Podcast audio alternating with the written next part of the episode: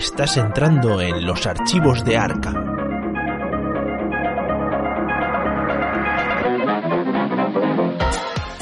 ¿Qué tal investigadores? Bienvenidos a un nuevo episodio de los archivos de Arkham. Feliz año a todos. Hoy grabamos el primer episodio de la tercera temporada y somos cuatro sacos de harina que nos hemos juntado el 3 de enero. Tengo conmigo a Egoitz. ¿Qué pasa por ahí? Hoy las terceras temporadas suelen ser buenas, ¿no? Sí, sí, sí, sí, sí. No hay dos sin tres. sin tres. Está por ahí también Alfred. Y me lo vais a decir a mí que acabo de terminar una tercera temporada que, ojito, uh, eh, tenemos a Ulises también. ¿Cómo estáis, investigadores? Bienvenidos todos de nuevo. Y tenemos con nosotros al dirigidor del programa, el presentador, Darth Vader. ¿Darth Vader era calvo? Eh, Darth Vader era calvísimo y tiene una armónica en la boca. Pero no es calvo natural, o sea, se le quemó el pelo. Claro, porque todo el mundo que es calvo es calvo natural. Pero. En fin, yo, y además yo respiro bien. De momento. tengo miedo. Si me pasa algo, todos habéis oído la amenaza velada. En fin, ¿qué tal? ¿Cómo habéis pasado el año viejo, la noche vieja y el año nuevo? ¿El año viejo? O sea, lo que sea, habéis pasado cosas. ¿Qué tal? Yo, el año viejo, te voy a decir que borracho. pues, porque he bebido más, no sé, creo que es el año que más, que más he pimplado, el 24, el 25 y el 26. Pues tenía, aquí se celebra el 26 también, que es Boxing Day, y al final nos juntamos todos los días con gente. Eran los tres días que estaban permitidos, luego a partir del Boxing Day aquí ya chaparon la historia, ya no te podías juntar con nadie. Y, entonces aprovechamos los tres días y a tope, comer y beber es stout también con ibuprofeno y con y con Pepsid para el estómago, para la acidez. Viene implícito, ¿no? El ibuprofeno viene implícito, viene con receta con, con la, con la botella. Bueno, es, noche sin freno, mañana es ibuprofeno, ¿no? Algo así, ¿no? eh, ¿Tú, Alfred? Ay, perdón, dime. Eso, eso, bien, bien, por lo demás, bien. No, ¿qué tal? Yo, yo bien, yo muy bien. Yo esta semanita he cargado además porque normalmente no juego tanto a juegos de mesa, pero esto ha sido pum, pum, un juego de mesa día tras día y yo, ¿cómo? Empezamos el año nuevo jugando un juego que... ¿Habéis jugado a la agrícola? No, no. No. Pues el, el agrícola es uno, un juego de estilo de este de poner trabajadores, eh, recoger comida, dar de comer a tus animalitos y todo eso, y hacer tu granja. Pues ese no jugamos jugamos uno que es parecido, pero de dinosaurios. El Caverna. el Dinogenix. Ah, vale. el, Caverna, y el Agrícola son del mismo autor. Sí, son del mismo tío. De Uwe Rosenberg, creo que eran. Y no, en este caso el Dinogenesis es de hacer un parque de dinosaurios, a lo parque jurásico, mola mucho. Eh, luego, al día siguiente, nos queda ya por fin un mes para terminar el Pandemic Legacy temporada 1, que llevamos 5 años con esa campaña y nos queda solo el mes de diciembre, que es una partida o como mucho dos. Así que yo muy contento de ver cómo avanza el juego porque el Pandemic a mí me gusta mucho. Y los Legacy, ojo, a mí eso de pegar pegatinas, ¿Que te mola? A mí lo de pegar pegatinas me encanta y lo de que te digan rompe una carta me mejoró un poquito, pero no la rompo, la guardo para hacer remember luego. Dice que la temporada cero es la hostia. Hostia, esa acaba de salir ahora, es como de la Guerra Fría, creo que era, o... Sí, es como un previo, previo a todo, como una precuela, ¿eh? tengo ganas, tengo ganas de ese, a ver si lo sacan en TTS. porque, claro, no, porque hablando de eso, pues ahora Egois y yo vamos a, a probar el Gloomhaven. Sí, a ver si podemos... Bueno, yo he jugado ya tres o cuatro partidas, ¿eh? Sí, sí eh, con un colega hace un par de años, pero, pero vamos, quería jugar así una campaña de estas que duran dos o tres años, ¿no? Eh, lo difícil es eso, es eh, buscar una regularidad, encontrar tiempo, buscar una regularidad cada par de semanas así y echar un... Bueno, en una sesión te puedes jugar ah, estamos hablando ya del juego. ¿Cuál? estamos hablando ya de Arkham. No, del Gloomhaven. No, no, no, ah, no que, que habrá que jugar, pero bueno, eso ya ya miramos a ver cómo, cómo lo tramitamos, que tengo una gana yo de ese juego tremenda. Y no, lo que iba a decir de terceras temporadas, es que el día 1 de enero estaba yo sin el ordenador por la noche y me llegó un mensaje de Netflix de nuevas temporadas que han colgado y habían colgado Cobra Kai temporada 3 el 1 de enero y no me enteré y estamos a 3 de enero y ya me la he terminado.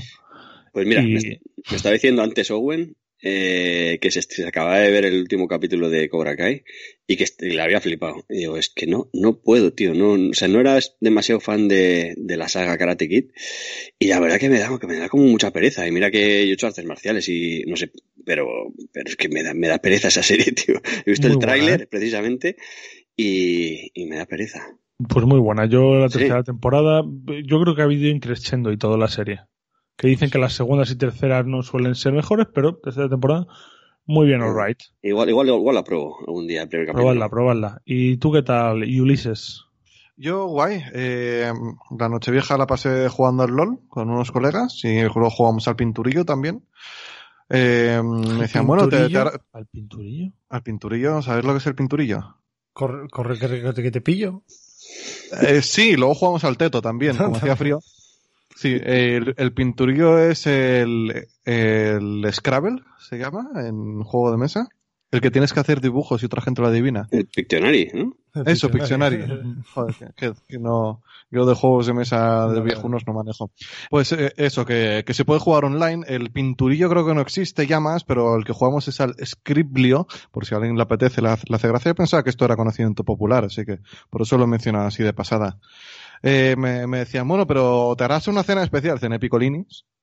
Em, sí, no, a ver, mezclé un poco, ¿sabes? ¿No? Porque dije, ¿para qué voy a hacerme picolinis todo lo ¿Qué? mismo? ¿Qué es eso? Tipo, picolinis, tampoco, oye, pero Son bueno, como mini pizzas, ¿no? claro, Ah, vale, vale. pero No, vivís en el mismo mundo que yo, os tengo que explicar. Em, y eh, las uvas las pasé en una partida del LOL. Me dio, me dio bastante igual, porque ya sabéis que, que soy un poco amargado yo para esas cosas. Y luego me comí 12 euros, pero no por tradición, sino porque tenía tres paquetes.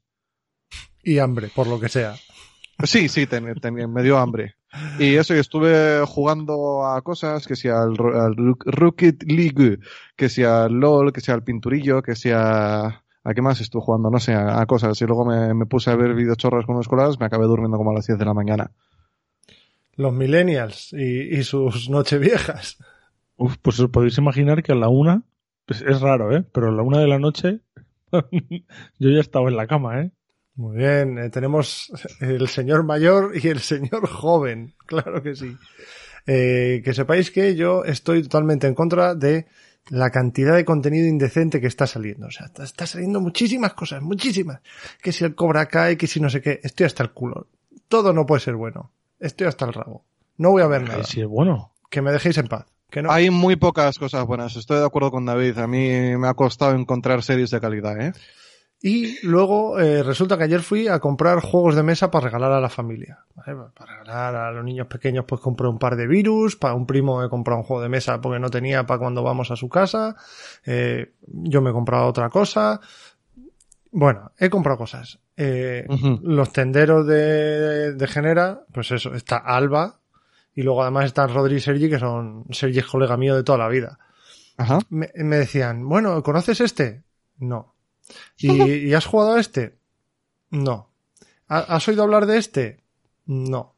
Pero tú tienes un canal de juegos de mesa y digo, no, no. no. Yo tengo un canal de un juego de mesa y juego tanto a ese juego de mesa que no me da tiempo a jugar a más. El resto de juegos que tengo se aprenden a jugar con dos frases, que son el Strike, el Imagine, el Scrawl y para de contar. Ya está. Vale, Strike es lo mejor que he jugado en mi el vida. Strike es maravilloso. Es maravilloso. Podríamos hacer un podcast del Strike. Sí. ¿Cuál te has pillado? No, yo eh, me he pillado el, el libro que estamos sorteando en el, Ah, en el vale, canal. vale, vale. Bueno, sorteando, que hay un concurso. Ah, o sea, patinada, patinada, bueno. No, no, ¿para, ¿para qué? Si no tengo tiempo para jugar. El Exploding Kitten me regalaron ayer, ojo. Gatos que explotan.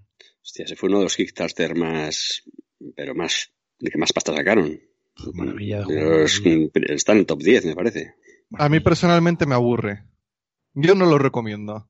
Yo, yo creo que la gente que tiene tantos juegos está palmando pasta comparado conmigo. Y eso que yo, Bueno. y eso que yo tengo comprado un juego de casi mil euros. Así que, no, no, es que no, es que no. El otro día fui a casa de un colega, que, que me encanta, y jugamos al Blood Bowl, al Team Manager este. Joder, pues eh, eh, nos dio tiempo a echar media partida. Ajá. Entre que aprendes a jugar, juegas, ya, ya te tienes que pirar. Es una Sí. mierda esto.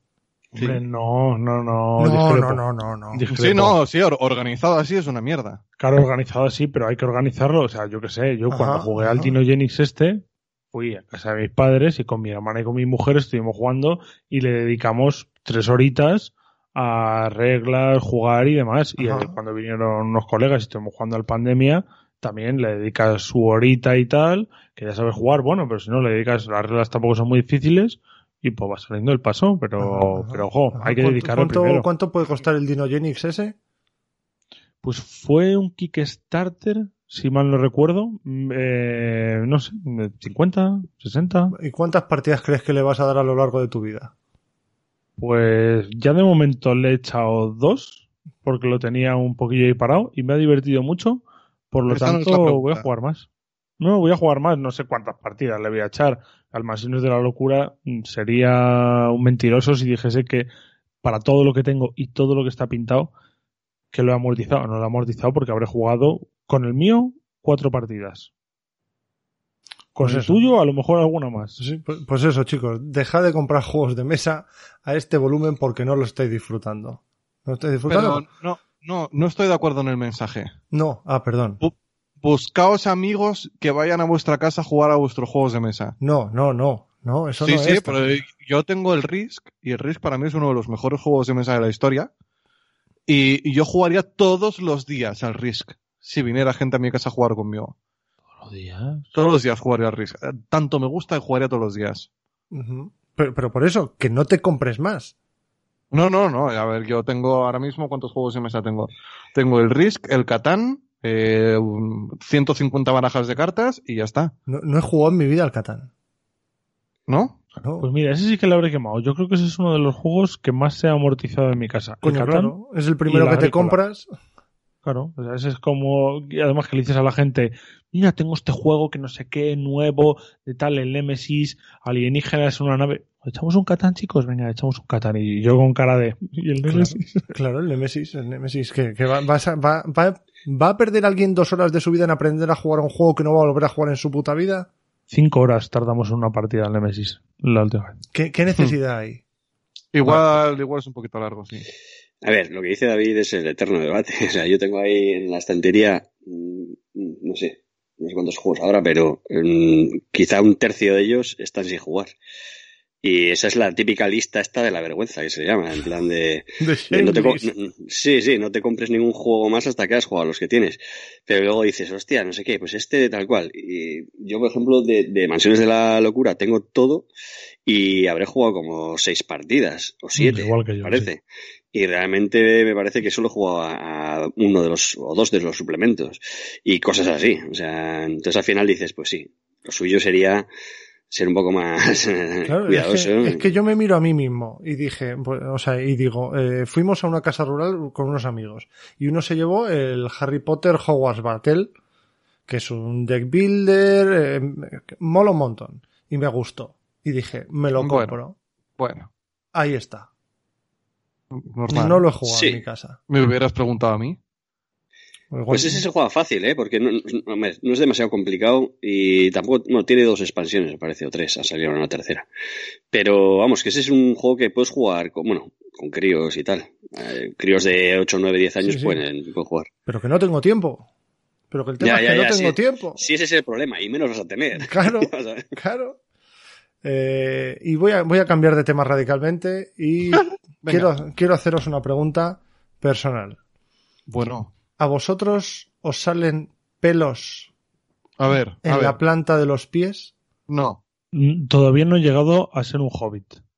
No, No, en la planta. En la planta. Estamos Claro, claro, pero la los hobbits los- también los tienen en la planta. Entiendo, ¿no? No, Por eso siempre van descalzos. eso, ¿eh? Yo creo que Tolkien no Yo aprobaría tu yo creo que comentario. Yo creo que tienen. A ver, nos lo tendrá que aclarar nuestro fandom del Señor de los Anillos, Rafa, pero, pero yo estoy bastante seguro de que tienen pelos por encima de los, de los pies, es decir, en lo que viene siendo el empeine y los dedos, pero no en las plantas. No son, no son Bigfoot o, bueno, en este caso, Medium Foot. Como siempre van descalzos, yo entendía que aparte de tener los pies muy pues duritos, tenían algo de pelambrera por ahí también abajo. Nunca le he visto la planta de un pie hobbit. Yo creo que no. Pero no, no, no, no suelo. Yo, yo, yo tampoco suelo tener. Vale, os, os lo comento porque yo no tenía. Yo no tenía. Y, y conocí a Fanny y empezamos a salir. Y al cabo de un tiempo me dijo, no, de vez en cuando me sale un pelito blanco en la planta del pie, que jode, me lo quito y ya está. Y yo digo, "Pero eres, eres un perro verde, eres súper rara. A, a mí no me toques con ese pie. ¿Te puedes creer que me empezaron a salir a mí según me lo dijo? Uh, te lo pago. Eh, igual eh, igual se, te ha, se te ha pegado algo. Yo qué sé. eh, Y es un pelito, pero. Y de, de hecho, al principio pensaba que eran pelos de mi perra que se me clavaban en la planta del pie, lo cual es absurdo.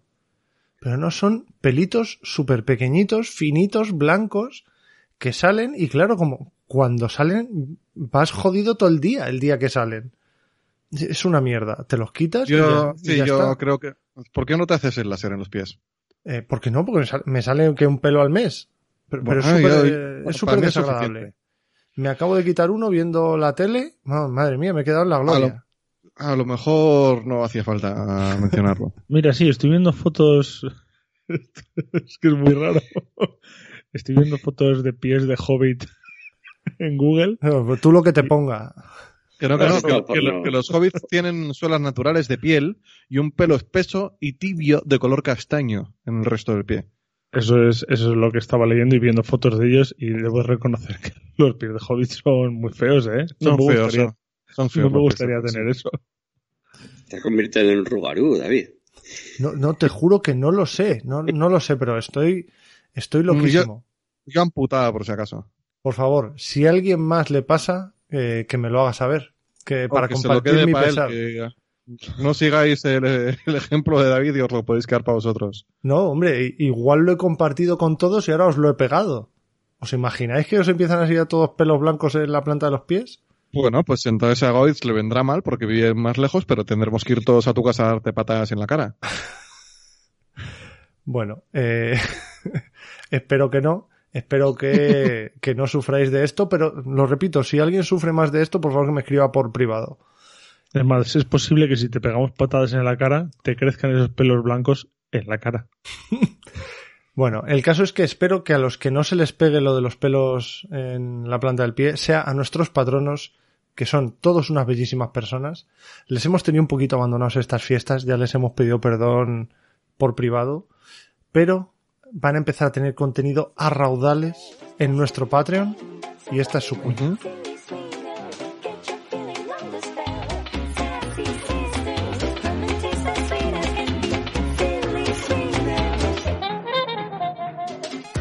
Colabora con los archivos de Arkham. Ayúdanos a crecer y a crear más y mejor contenido. Accede a material ignoto y a recompensas ciclópeas. Entra en patreon.com barra archivos Arkham y elige tu aportación. Sin vosotros esto no sería posible.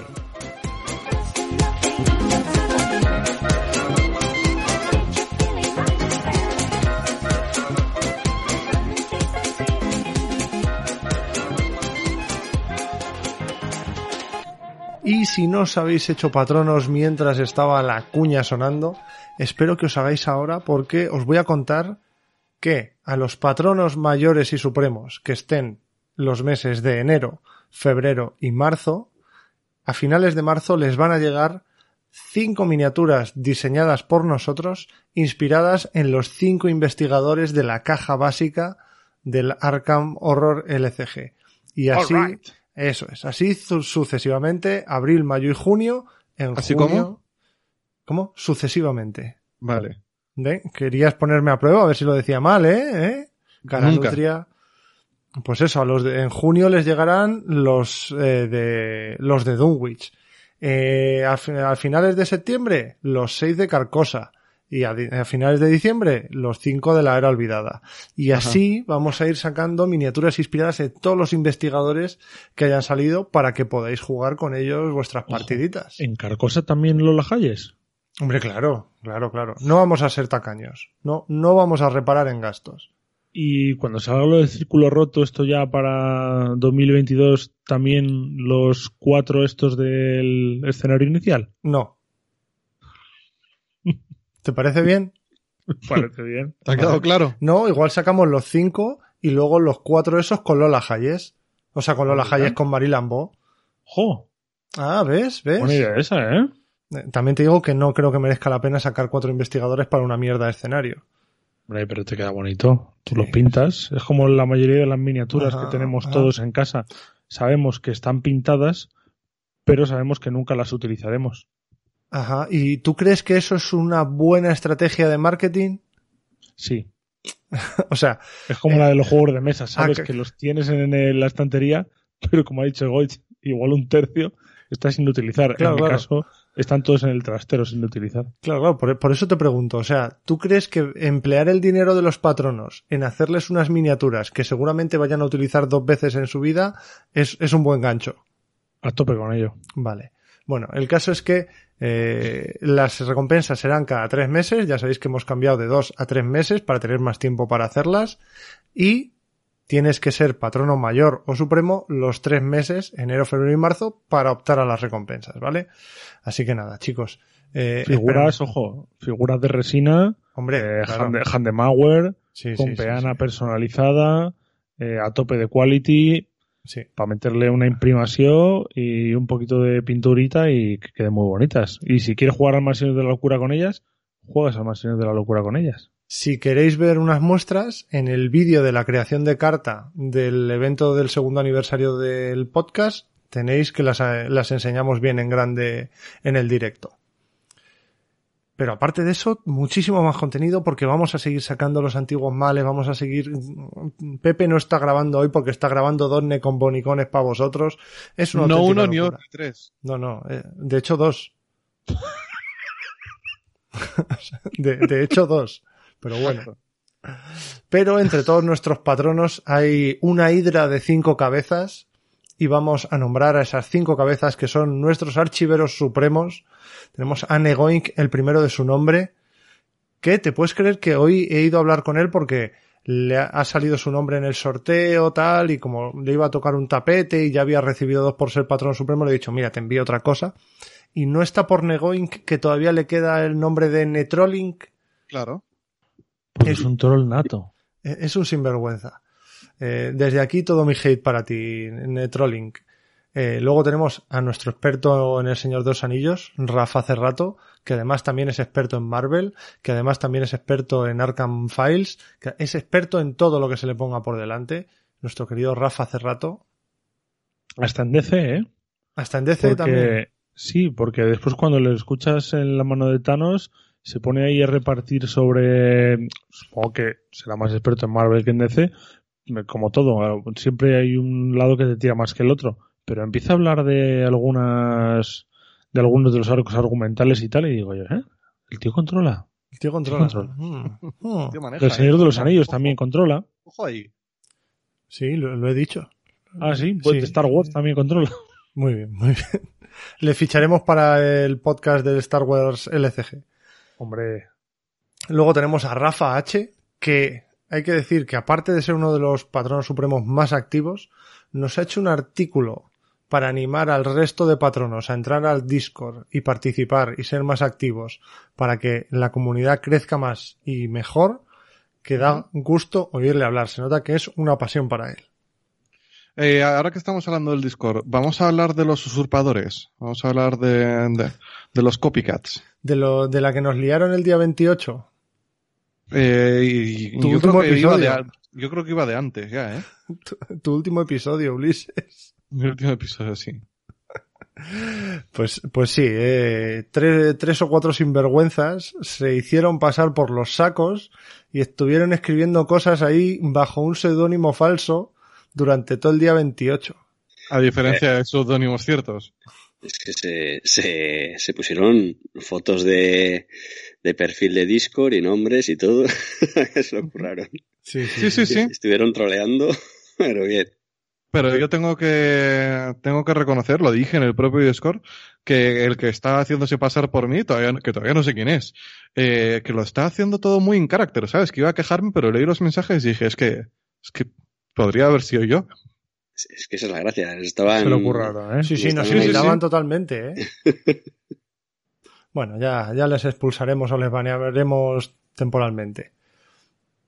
Después tenemos a Raúl Amarilla, nuestro discípulo aventajado de Hastur, y que justo hoy igual que a Negoin también le ha tocado tapete, pero como también era patrono supremo y le, ya le hemos enviado dos tapetes, me he ofrecido a enviarle otra cosa y así hay un tapete más para sortear dentro del Patreon.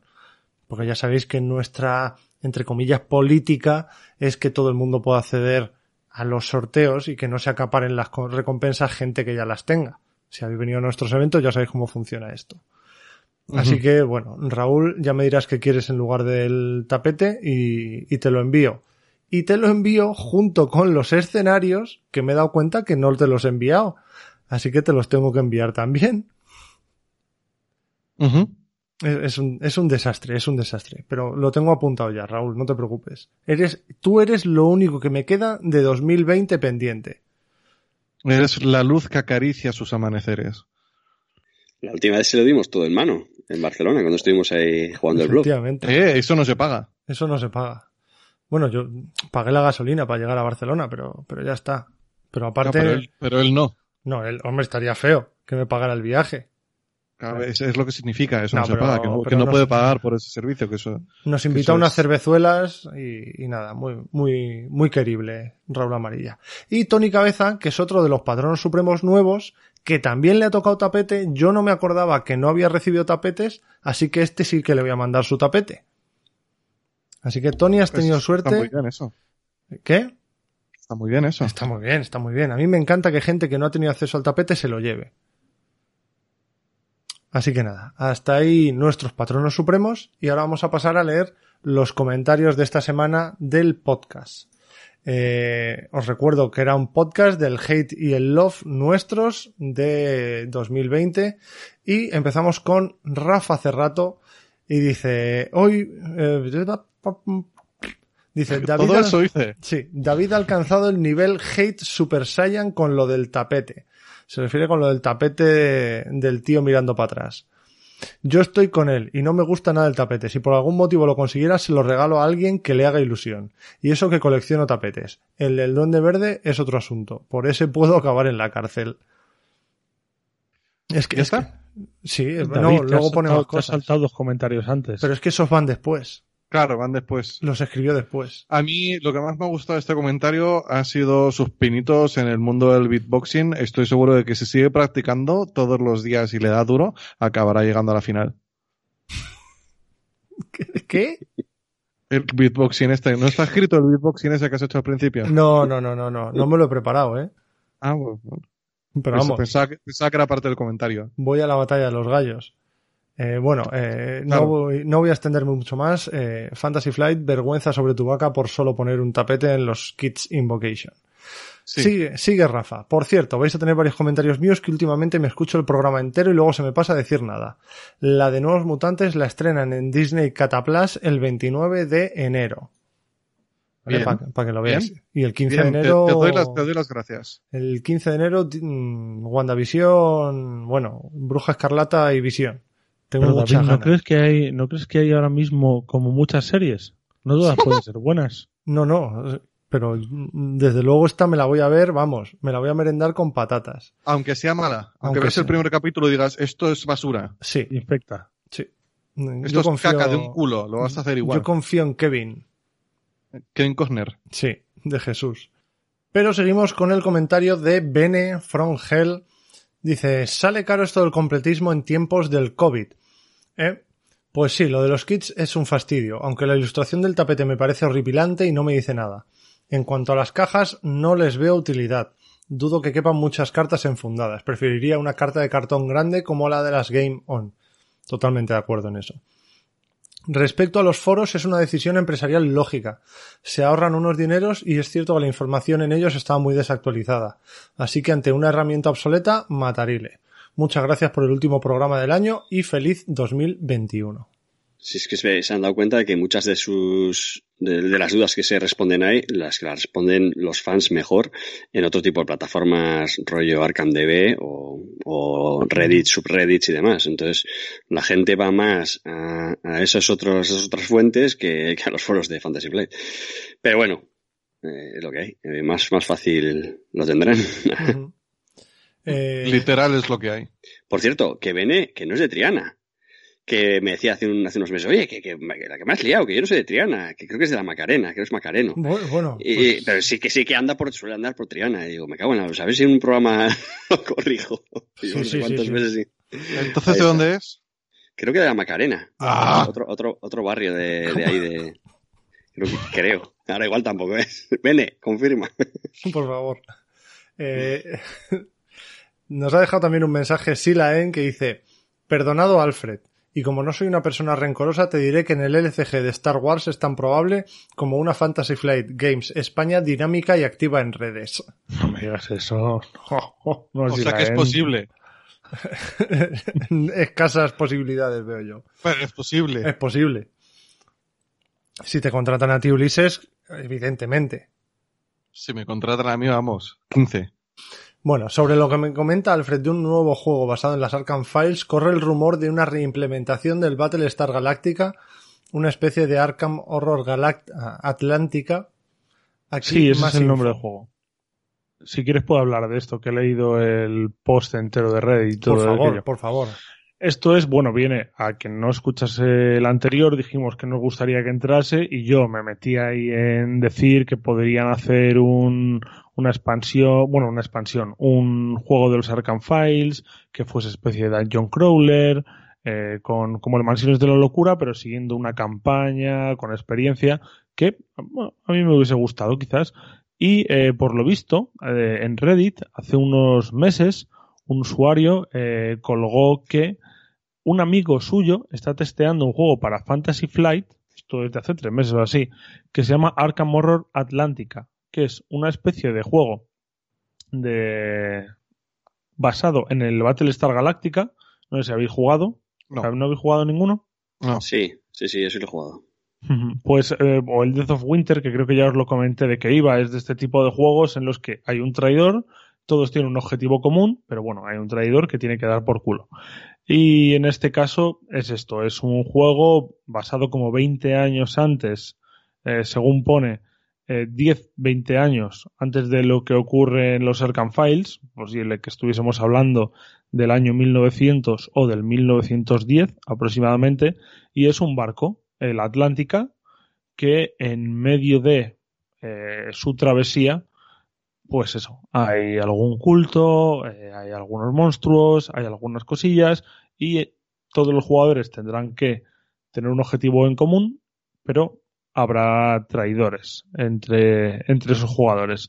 Entonces, esto será el Arkham Horror Atlántica, que es lo que dicen, y, y este usuario pone un, un email que le mandaron, que le mandó su amigo, el que es tester de Fantasy Flight, y bueno, lo ponía bastante convencido de ello, que luego, ojo, esto puede ser que haga la 13-14 y que sea toda la mentira grande, pero, pero bueno, ahí queda como de curiosidad, eh, y está el, pod de Re- el post de Reddit ahí que lo puso Sila en este caso. Hombre, tendría sentido, porque al final lo que suele pasar muchas veces con este tipo de juegos, eh, que es que eh, Fantasy Flight, eh, como crean unos juegos, unas mecánicas, y luego por lo que sea pierden la licencia, o tienen una licencia por X tiempo, entonces luego ya no pueden publicar el- o reeditar el juego.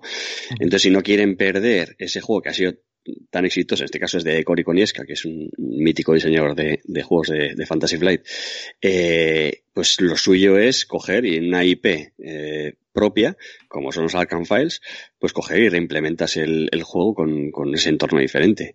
Y, y ala, a pastar. O sea, sacas pasta. Este es un juego que en el mercado de segunda mano, pues está súper caro. Puedes conseguir el, el juego base relativamente bien de precio, pero las expansiones son súper caras. Y, y es un juego que me parece que está entre los 100 primeros de la BGG. O sea que es, es, un, es un muy buen juego. A mí me parece un win-win de, de todas las maneras. O sea, Sí.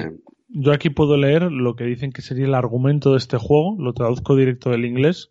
Eh, los jugadores tomarán los roles de pasajeros y eh, tripulación del barco eh, llamado Atlántica que viaja de Europa a, Nueva- a la costa de Nueva Inglaterra. En medio del viaje, un pasajero es encontrado muerto en misteriosas circunstancias eh, al lado de un tomo abierto con símbolos arcanos. Mm. Eh, después, figuras masivas, grandes, empiezan a aparecer por todo el barco, entre lo que se pueden ver, pues mitad hombre, mitad peces. Y ya está. Y luego empieza a hablar un poquillo de más cosas y eso, que dice que Arkham Horror Atlántica introduce este juego, pues una especie de mecánica eh, que coja de él eh, Star Galáctica, que dice que es de 3 a 6 jugadores, eso sí. Sí, yo creo que podría quedar bien. Sí. O sea, no sé, no sé un reskin así, sin más. Reimplementarlo, darle un, un par de vueltas a las mecánicas, modernizarlo, porque al final es un juego del 2008. Y creo que podría quedar bien. Y, y podrían hacer algo parecido con el Caos en el Viejo Mundo, que también es de Fantasy Flight, como tenía la licencia de Warhammer. Y es un juegazo de Eric Melang que también es de aquellas fechas, 2008, 2009, 2010, por ahí. Y es otro juego que, que también se, se, paga una pasta en el mercado de segunda mano, porque no hay manera de encontrarlo. Es un, está también considerado de la hostia, y, y son unas mecánicas que al final podrías incluso meterlas en el mismo universo de Arkham Fire. Al final es una guerra entre cuatro dioses y un quinto, si tienes la expansión, que podrías hacer un, bueno, podría ser un Chulo Wars también, el de Sandy uh -huh. Peterson, pero que podrías reimplementarlo en, en los Arkham Files y, y, quedarte más o menos bien con las diferentes facciones. No sé. A, a mí me ha apetecido, a mí me ha apetecido por lo que habéis uh -huh. contado, a mí me ha apetecido, así que más dinero para tirar a la basura. La verdad Día... es que suena, suena mucho más interesante de lo que esperaba. Eh, para la estantería. Para claro, que, claro. Bien, para que bien polvo. Luego probamos el Death of Winter, que ese está muy chulo y es igual, del mismo estilo, de traidor y tal, y mola mucho. Y también le has dado 27.000 partidas. ¿seguro? Sí, sí, sí, ese sí. Ese, de, no, ese, ese le he quemado, porque básicamente le, lo compramos, lo compré hace muchos años, ya el juego es antiguo. Sé que no te importa nada, David, pero yo te lo voy a decir. Y eh, el juego es muy divertido. De zombies, en medio del invierno, supervivencia a tope, está bien. Bueno, sobre el Mansiones de la Locura también se comenta que había o hay un par de invasiones planificadas. Y sí, aquí tengo que decir que se me olvidó decirlo, creo que ya lo hablamos hace bastante tiempo, a principios de año, que eh, Fantasy Flight había decidido, digamos, espaciar un poquito más las expansiones tanto del Mansiones como del Arkham Horror tercera. ¿Vale? Para no saturar uh -huh. el mercado. Así que sí, lo, lo, del Mansiones van a salir más y del Arkham Horror tercera también. Y acaba con un feliz 2021. Uh -huh. Y Najirom nos dice por último, hola señores, voy a aportar mis conocimientos hortícolas y culinarios. Sí, Alfred, hay más de una clase de papas. En Canarias tenemos algunas variedades bien ricas, como las bonitas o las negras. Sin embargo, las más curiosas son dos debido a su nombre. Y aquí viene, o sea, esta es la mejor parte del comentario. Por un lado, tenemos las chineguas o quineguas. Y por otro lado, las autodate. Y dice, lo curioso es que su nombre es una deformación del inglés, que se llamaban patatas King Edwards, y de ahí quineguas, y out of date. De ahí se llaman autodate. Dice, los canarios que dominamos la lengua de Shakespeare tanto como Alfred. De nada por la info, un abrazo. No me jodas que no es genial. Qué grande. Esto, eh, pues... esto me ha pasado a mí, esto me ha pasado a mí en, como trabajamos en el aeropuerto, con pasaportes de algunos pasajeros de América del Sur que llamaban a sus hijos Usnavi. U-S-N-A-V-Y, como la Marina de Estados Unidos. Son este, este tipo de cosas que son son súper curiosas. Usnavi, Onedoyar. O, Onedoyar, es verdad. Onedoyar. Sí, de One Dollar. One Dollar. pero que sí, que, que, yo he visto a un chaval que se llamaba MacGyver de nombre, pero MacGyver. tal cual. Yo me cambiaría a McLovin, el de, McLovin. de la aquella. Qué grande era. A ver, eh, Kevin Costner, así todo, todo, todo seguido del tirón. Kevin Costner, a mí me gustaba mucho, pero mi favorito de alguien que atendiera yo en el aeropuerto era una niña que de 6, 7 años que se llamaba Disneylandia. sí. Sí, sí, sí, sí. Hay, hay cosas muy curiosas por ahí. No, pues yo con esto de las patatas, poca broma. El próximo día que vaya a hacer la compra, seguramente co cogeré patatas de me voy a coger, si, si las hay de esto de que puedes coger una de cada, me cojo una de cada y preparo patatas con, yo qué sé. Pero las tienes que hacer separadas. Sí, separadas para probar, o sea, hacer claro. cata de patatas. Y además cada una tiene su punto de cocción y tal, o sea... Claro, ahí incluso podría decir que, que, vas a hacer una catata. Venga. Pasamos a los comentarios del Evox y aquí quiero hacer Ay, no, no, no, no, porque justo según estamos leyendo esto, os podéis creer que el sinvergüenza de, de Rafa Barranco ha escrito un comentario que me ha aparecido aquí en el, en el móvil mientras lo hacíamos. ¿Qué Dice, dice Rafa Barranco. Eh, mi hate, lo que menos me ha gustado de este año ha sido, por supuesto, el que no hayamos podido hacer eventos en vivo por las circunstancias del COVID. Me apetecía muchísimo el evento del escenario nuevo hecho por David de mayo y espero que muy pronto podamos reunirnos. La idea del fin de semana de Casa Rural y Juegos me parece cojonuda. A mí también. Y su love dice, me ha parecido increíble e impresionante el crecimiento durante estos últimos 12 meses de esta estupenda comunidad. No me podía imaginar, imaginar cuando me hice patrono que se pudiera alcanzar la cifra de mil euros y la cantidad de patronos que nos hemos juntado alrededor de este proyecto. Sin duda, el trabajo de los sacos y el compromiso, el compromiso de tantísimos patronos que desinteresadamente han trabajado para hacer esta comunidad más grande semana a semana es el love más grande que nos ha dejado este 2020 tan extraño que hemos vivido. Pues sí, amén a las dos cosas, Rafa. Eh, la próxima vez intenta escribir un poquito antes, porque poquito más y no lo leemos. ¿Crees que van a convertir el escribir justo según estamos grabando en un reto? Eh, podría ser. Po- vamos, de hecho no me parecería para nada extraño, porque estos son unos sinvergüenzas y cualquier reto que les pongamos, por retorcido que sea, les va a gustar. Pues es, que, es que solo va a decir, es, es cuestión de decirlo y que lo hagan, ¿eh? Ya, esa semana que viene. Lo que, pasa es que no- lo que no saben es cuándo grabamos. Claro. Claro, pues eh, ahí está el reto. Claro, pues si decimos el miércoles a las 10 de la noche, claro, te dicen, "Ay, a las 10 y 20 estoy comentando. No, no. La gracia está en que no saben cuándo quedamos. Claro, es que yo en el directo de antes he dicho que esta noche grabábamos. No, pero me Ah, has dicho amigo. cuándo. Sí, esta noche, pues por la noche. Bueno, seguimos. Y aquí quiero hacer un paréntesis porque estoy gravemente preocupado. Eh, no hay comentario de Felipe Gallardo Romero. No, ¿estará bien? No lo sé. Hostia, ¿En- pero- ¿En Evox tampoco? En Evox- le No, envíe- no, ahí no está. Por eso estoy preocupado. Que le envíe a alguien una pizza o algo. Yo que sé, no sé. Pero Felipe, si estás bien, por favor, comunícate con nosotros. Mientras tanto, vamos a leer un comentario de Roberto Vera, que es el otro fijo. Así que nada, feliz año nuevo, sacos. Gracias por un excelente año lleno de noticias, información, actividades, contenido y picadillo vario, que me encanta como nombre para la sección inicial del programa. Picadillo vario. Eh, seguramente tienen grandes sorpresas para este año 2021. Ni lo dudes, ni lo dudes. Lo vamos a petar. Comentario de Pablo Sánchez Ordaz nos dice, feliz año sacos. Yo te entiendo, Alfred, con el toque del completismo y consecuencias lapidarias, aunque yo sí soy uno de los afortunados que lo llegué a pillar. Jejeje. Qué cabrón. Sí, haciendo No, sangre, eh, ¿eh? llegará, llegará. Yo creo que es posible que Fantasy Flight lo reedite. Ojalá, por favor, señor Fantasy Flight, hazlo. Posible. Eh, pero sí, el toque del completismo es muy malo. O sea, cuando tienes un juego tienes que tenerlo todo y que te falta una expansión es como que te den una patada en la boca. Bueno, Entonces, bueno, dice de yo- momento me siguen faltando dos. Portales de Arkham y las consecuencias lapidarias. cada vez lo estoy llevando mejor, ¿eh? Lo de no tenerlo todo en algún juego. Bueno, ya, ya veremos. Eh, yo también comparto un super toque de completismo, aunque tampoco llego a niveles de pagar 200 euros o irme al extranjero a por una promo. Me conformo con pillar todo lo sacado en España. Recuerdo que con el del Mansiones de la Locura primera edición lo tenía todo excepto el print on demand de Tiempo de Brujas. Y me frustré tanto porque se quedara incompleto que acabé vendiendo todo lo que tenía de las mansiones. También hay que decir que ayudó el hecho de establecer el Arkham Horror LCG como juego definitivo de los mitos, al menos para mí.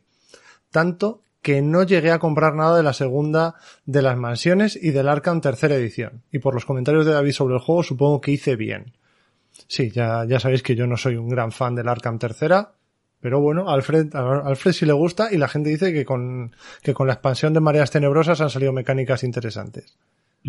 Quiero probarla. Muy bien, otra, otra cosa en la que te has gastado dinero y no has jugado. Sigue, sigue, sigue cavando tu tumba. Ahí lo, ahí lo bocatas, ahí lo bocatas. Bocata de chorizo.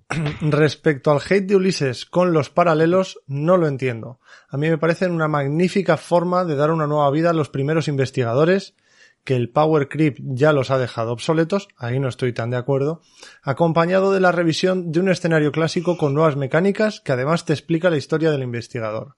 El escenario, desde luego, es lo mejor, y bienvenido sea, ya que, aunque reutilice cartas de otro, estamos hablando de un escenario nuevo, con el sello de calidad de Fantasy Flight Games, testeado y demás. Cualquiera que haya intentado hacer un fanmade sabe lo que cuesta cuadrar y testear un escenario para que sea justo y jugable. Como decía David, a este juego le hacen falta más escenario o cartas de encuentro, no más o tantas cartas de jugador, ya que por muchas cartas de jugador que haya, si no hay más escenario con nuevas mecánicas y situaciones para aplicarlas, no valen mucho. Y sí, estaría cojonudo que hicieran investigadores y escenarios 100% nuevos y los dieran gratis por la web, pero visto el track record que tienen en Fantasy Flight Games con las promo gratis, creo que es lo mejorcito que han hecho. ¿Esto quién lo dice? Eh, Pablo Sánchez. Pablo. Sánchez. Ya está, este no, no volvemos a leer comentarios suyos, ¿vale? Vale. Eh, recuérdamelo la semana que viene. Vale. Yo, yo lo dije como una de las mejores cosas del año, para mí. Sí, sí, sí. Bueno, pero tú eres integrante del podcast, ¿sabes? A ti no te puedo silenciar. y por último tenemos un comentario de Hamstar que pone pole y like preventivo. Y, y digo, preventivo, pues si no te gusta, luego quítalo. ¿Vale? Pues tampoco queremos que nadie le dé like si no le ha gustado el programa. Y luego ya nos explica. Pues ya lo he terminado. Mi hate es sin duda al baneo del Tabletop Simulator en premia pandemia. Que eso ya, ya dijimos que no tenían vergüenza de hacerlo en ese momento. Sí, sí, se me olvidó decirlo, pero es que ese, ese- yo creo que es lo peor. Sí. ni pies ni cabeza tiene. No. Pero además, alineado con el artículo de para jugar con gente, poneos una webcam. Dice, tengo amplia experiencia en trolear por internet, pero esto me parece un troleo máximo. La verdad es que eh, se quedó atrás en el tiempo y ya como que dejó de escocer tanto, pero yo me acuerdo que en el momento fue como, "Uh, es que hay que ser muy hijo de puta para hacer esto, ¿eh? No, ya no para hacer una cosa o la otra, sino para hacer una seguida de la otra. Ya, ya, ya, ya, ya. Fue, fue un poco ahí puñalada trapera. Pero bueno. Eh, y ya está. Hasta aquí los comentarios de esta semana. Y tocan las noticias. Eh, no hay mucha noticia, pero hay que reconocer que hay alguna cosita interesante, alguna cosa que os vamos a pedir que si no queréis spoilers le deis para adelante al, al programa. Y todo esto nos viene escrito en nuestro querido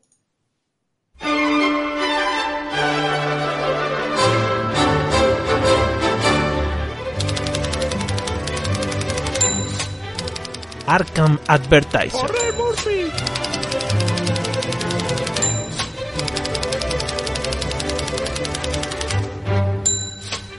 Y lo primero que traemos, lo primero que aparece cuando abrimos las páginas del Arkham Advertiser es la carta que ha filtrado el compañero de The Whisper in the Darkness, el Grimorio Críptico mejorado. ¿Vale? Ya sabéis que está el Grimorio Críptico, ese que tienes que activar con 10 tokens maldito, que consideramos todos que es muy difícil. Bueno, todos no, hay gente que son visionarios. Las generalizaciones, ¿eh, David? Hay que tener Sí. cuidado. Y eh, la mejora es una carta de buscador de 3 de coste de nivel 4 que aporta una cabeza y un libro para pruebas de habilidad. eh, objeto, tomo bendecido. Dices, solo puedes incluir este apoyo en tu mazo mejorándolo a partir del grimorio críptico sin traducir. Y solo si has traducido el grimorio. Y aparece en tu guía de campaña, ¿vale? Así, lo de siempre, lo de todas. Sí. Y dice, como reacción, después de que resuelvas o uno o más tokens maldito durante una prueba de habilidad, coloca tantos secretos como tokens encima del grimorio críptico. Y como reacción, cuando fueses a robar la carta superior del mazo de encuentros, gasta 5 secretos, roba una carta de tu mazo en ese, en vez de robar la carta de encuentros y ocupa un espacio de mano. Eh, por favor, ilustradme porque yo esta carta veo un efecto muy potente, pero no, no, no creo que la vaya a jugar nunca. A mí me Loquísimo. parece una basura. Es loquísimo esto. Por favor. Sí, es muy loco. Eh, O sea, no solo no robar una carta del mazo de encuentros cuando se supone que tendrías que robar, ya sea por atracción por la llama, porque sea la fase de mitos, sino que además en lugar de robar del mazo de encuentros, robas de tu mazo. Loquísimo, loquísimo. No sé, es que, para hacer ese efecto tengas que sacar un menos 10, me parece feo. Que sí, que luego lo puedes aderezar con los, con los pactos y tal, pero Claro. así de primeras es un menos 10. Sí, bueno, los pactos, el pacto de buscador sí que te da, te, te convierte el token en, en un más uno. Eh, el de rebelde no se podría aplicar porque lo cancelas, me parece, si no me equivoco. El Covenant falso me parece que cancelas el token, el token maldito. El, el de buscador lo que haces es, eh, me parece que cambias el modificador por un más uno. Estoy diciendo así ahora de memoria. ¿eh? Eh, a ver, seguro que tiene una vuelta y seguro que tiene una manera de jugarse y seguro que un mazo orientado a- absolutamente a eso funciona. Porque estoy seguro que lo han, que lo han testeado. Eh, ahora, es muy, muy, muy de nicho. O sea, es muy para ese mazo todo alrededor de eso. Seguramente jugar con, con investigadores que tengan, pues eso, los dos Covenant, los dos pactos eh, en, en- en mesa, eh, tanto el de, el de superviviente, que es el que te permite parar, como el, el de buscador, que es el que te da el más uno. un más uno, sí. Sí, y, y de esa manera tener control y sobre todo tener muchas cartas que, que luego puedas, o sea, que puedas jugar con esos tokens. Tiene que haber un combo que me imagino que cuando hayamos visto todo el mazo, que al final es lo de siempre. O sea, to- todo el, digamos que el rango de, cartas maldito y bendito que, va a haber en, el ciclo, eh, podremos ver el- la imagen completa de la historia, ¿no? Pero, pero sí, la verdad que es súper caro. Mm, el efecto es muy, muy bueno, pero claro, tienes que, tienes que haber eh, utilizado cinco, tienen que haber salido cinco toques malditos para poder hacer ese efecto. Eh, no necesariamente a ti. no necesariamente a ti, se tienen que haber visto. Ah, no, sí, sí, after, after you resolve. Claro. Ah, cuando tú resuelves, vale. Sí, sí, o sea, ha, ha perdido bastante. Yo pensaba que era según sucedieran. No, no, tiene, tiene que ser en pruebas que hagas tú. True solo. entonces ha, ha perdido bastante esto. Claro, True solo, pero esta carta, cuantos más jugadores haya, mejor. Porque más fichas malditos se pueden, se pueden meter en la bolsa del Pero caos. también te las sacan. También te las hagan, sí. No Sí. sé, yo es que eh, creo que no me gusta. Y creo que uno de los temas por que no me gusta es que porque no pone usos secretos. Con lo cual no entiendo, no sé si la puedes cargar con cartas que metan secretos en cartas. Sí. Eh, hombre, si son secretos, teóricamente, ah, hostia, la verdad es que es verdad. Eh, ¿Cómo era la carta original? No recuerdo si tenía secretos No, o la original no tiene secretos No. ni nada. No, Vale. pero sí, si esta, si esta carta, si le pueden poner secretos, puedes poner secretos con, otra, con otras cartas. Eh, es que no lo sé. Es que en las que puedes poner secretos pone usos secretos. Sí, normalmente sería esa la regla. A mí esta carta no me gusta. Claro, pero no, eh, no pone en ningún No, sitio eh. escrito que solo puedas hacerlo si pone usos secretos. Ya, ya, A, ya, a ya. ver, también, a lo mejor si ponían usos secretos se les iba de madre el texto. Mi- Mira lo to- lo tocho que tienen ahí. Claro, pero entonces podrías poner secretos sobre el polirraso. No, porque en en el polirraso no puedes meter secretos de, de ninguna forma. ¿Por qué? Con, con Porque una no carta. Claro, no, no, colocado- no, yo- Hay una carta mística que pone si esta prueba de habilidad tiene éxito, coloca un secreto sobre una carta. Eso está que- muy bien, pero en el grimorio críptico te dice que después de que resuelvas pongas secretos en el grimorio críptico. Claro. Así que por el propio efecto de la carta se pueden poner secretos, así que se deduce que esta carta funciona con secretos. No, pero yo entiendo lo que dice David. Es decir, eh, esto creo que ya lo miramos una vez y solamente se podían añadir secretos a las cartas que tienen usos secretos, porque del mismo modo si no le podrías meter munición a algo de alguna manera, o otro tipo de recursos y demás, o secretos, como ha dicho él, al policía raso, porque el policía raso no tiene nada eh, que te diga de secretos, pero esto tampoco te dice explícitamente que los tenga. Entonces yo me inclinaría a pensar por algo más que eso. Sí lo dice. Pone, coloca tantos secretos en el grimorio críptico. Pero es un efecto. Bueno, a ver, sí, vale. Y luego en la segunda reacción pone, cuando vayas a robar la carta, de la, de la primera carta del mazo de encuentros, gasta cinco secretos. No te dice que los gastes el grimorio críptico, los puedes gastar otra cosa. Pues. No. Eh, hombre, se entiende que es de la carta. Eh, Claro.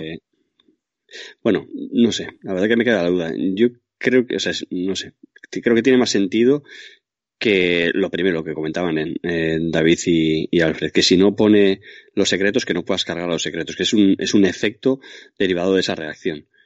Eh, Sí, que solo se pueda cargar a través de sí misma. entiendo, entiendo eso. Que no tiene, digamos, que un slot para poder ahí meter secretos. Pero, pero no lo sé seguro, ¿eh? Em, Preguntaremos a los super tacañones. De hecho, también le preguntaremos a alguien de Fantasy Flight a ver si nos puede dar una respuesta. Y, y la semana que viene damos una respuesta más, más fidedigna. Que Yo decir- creo que sí que se puede, porque además, si no, no tendría sentido que sacasen el Sofista Arcano en esta expansión. Mm.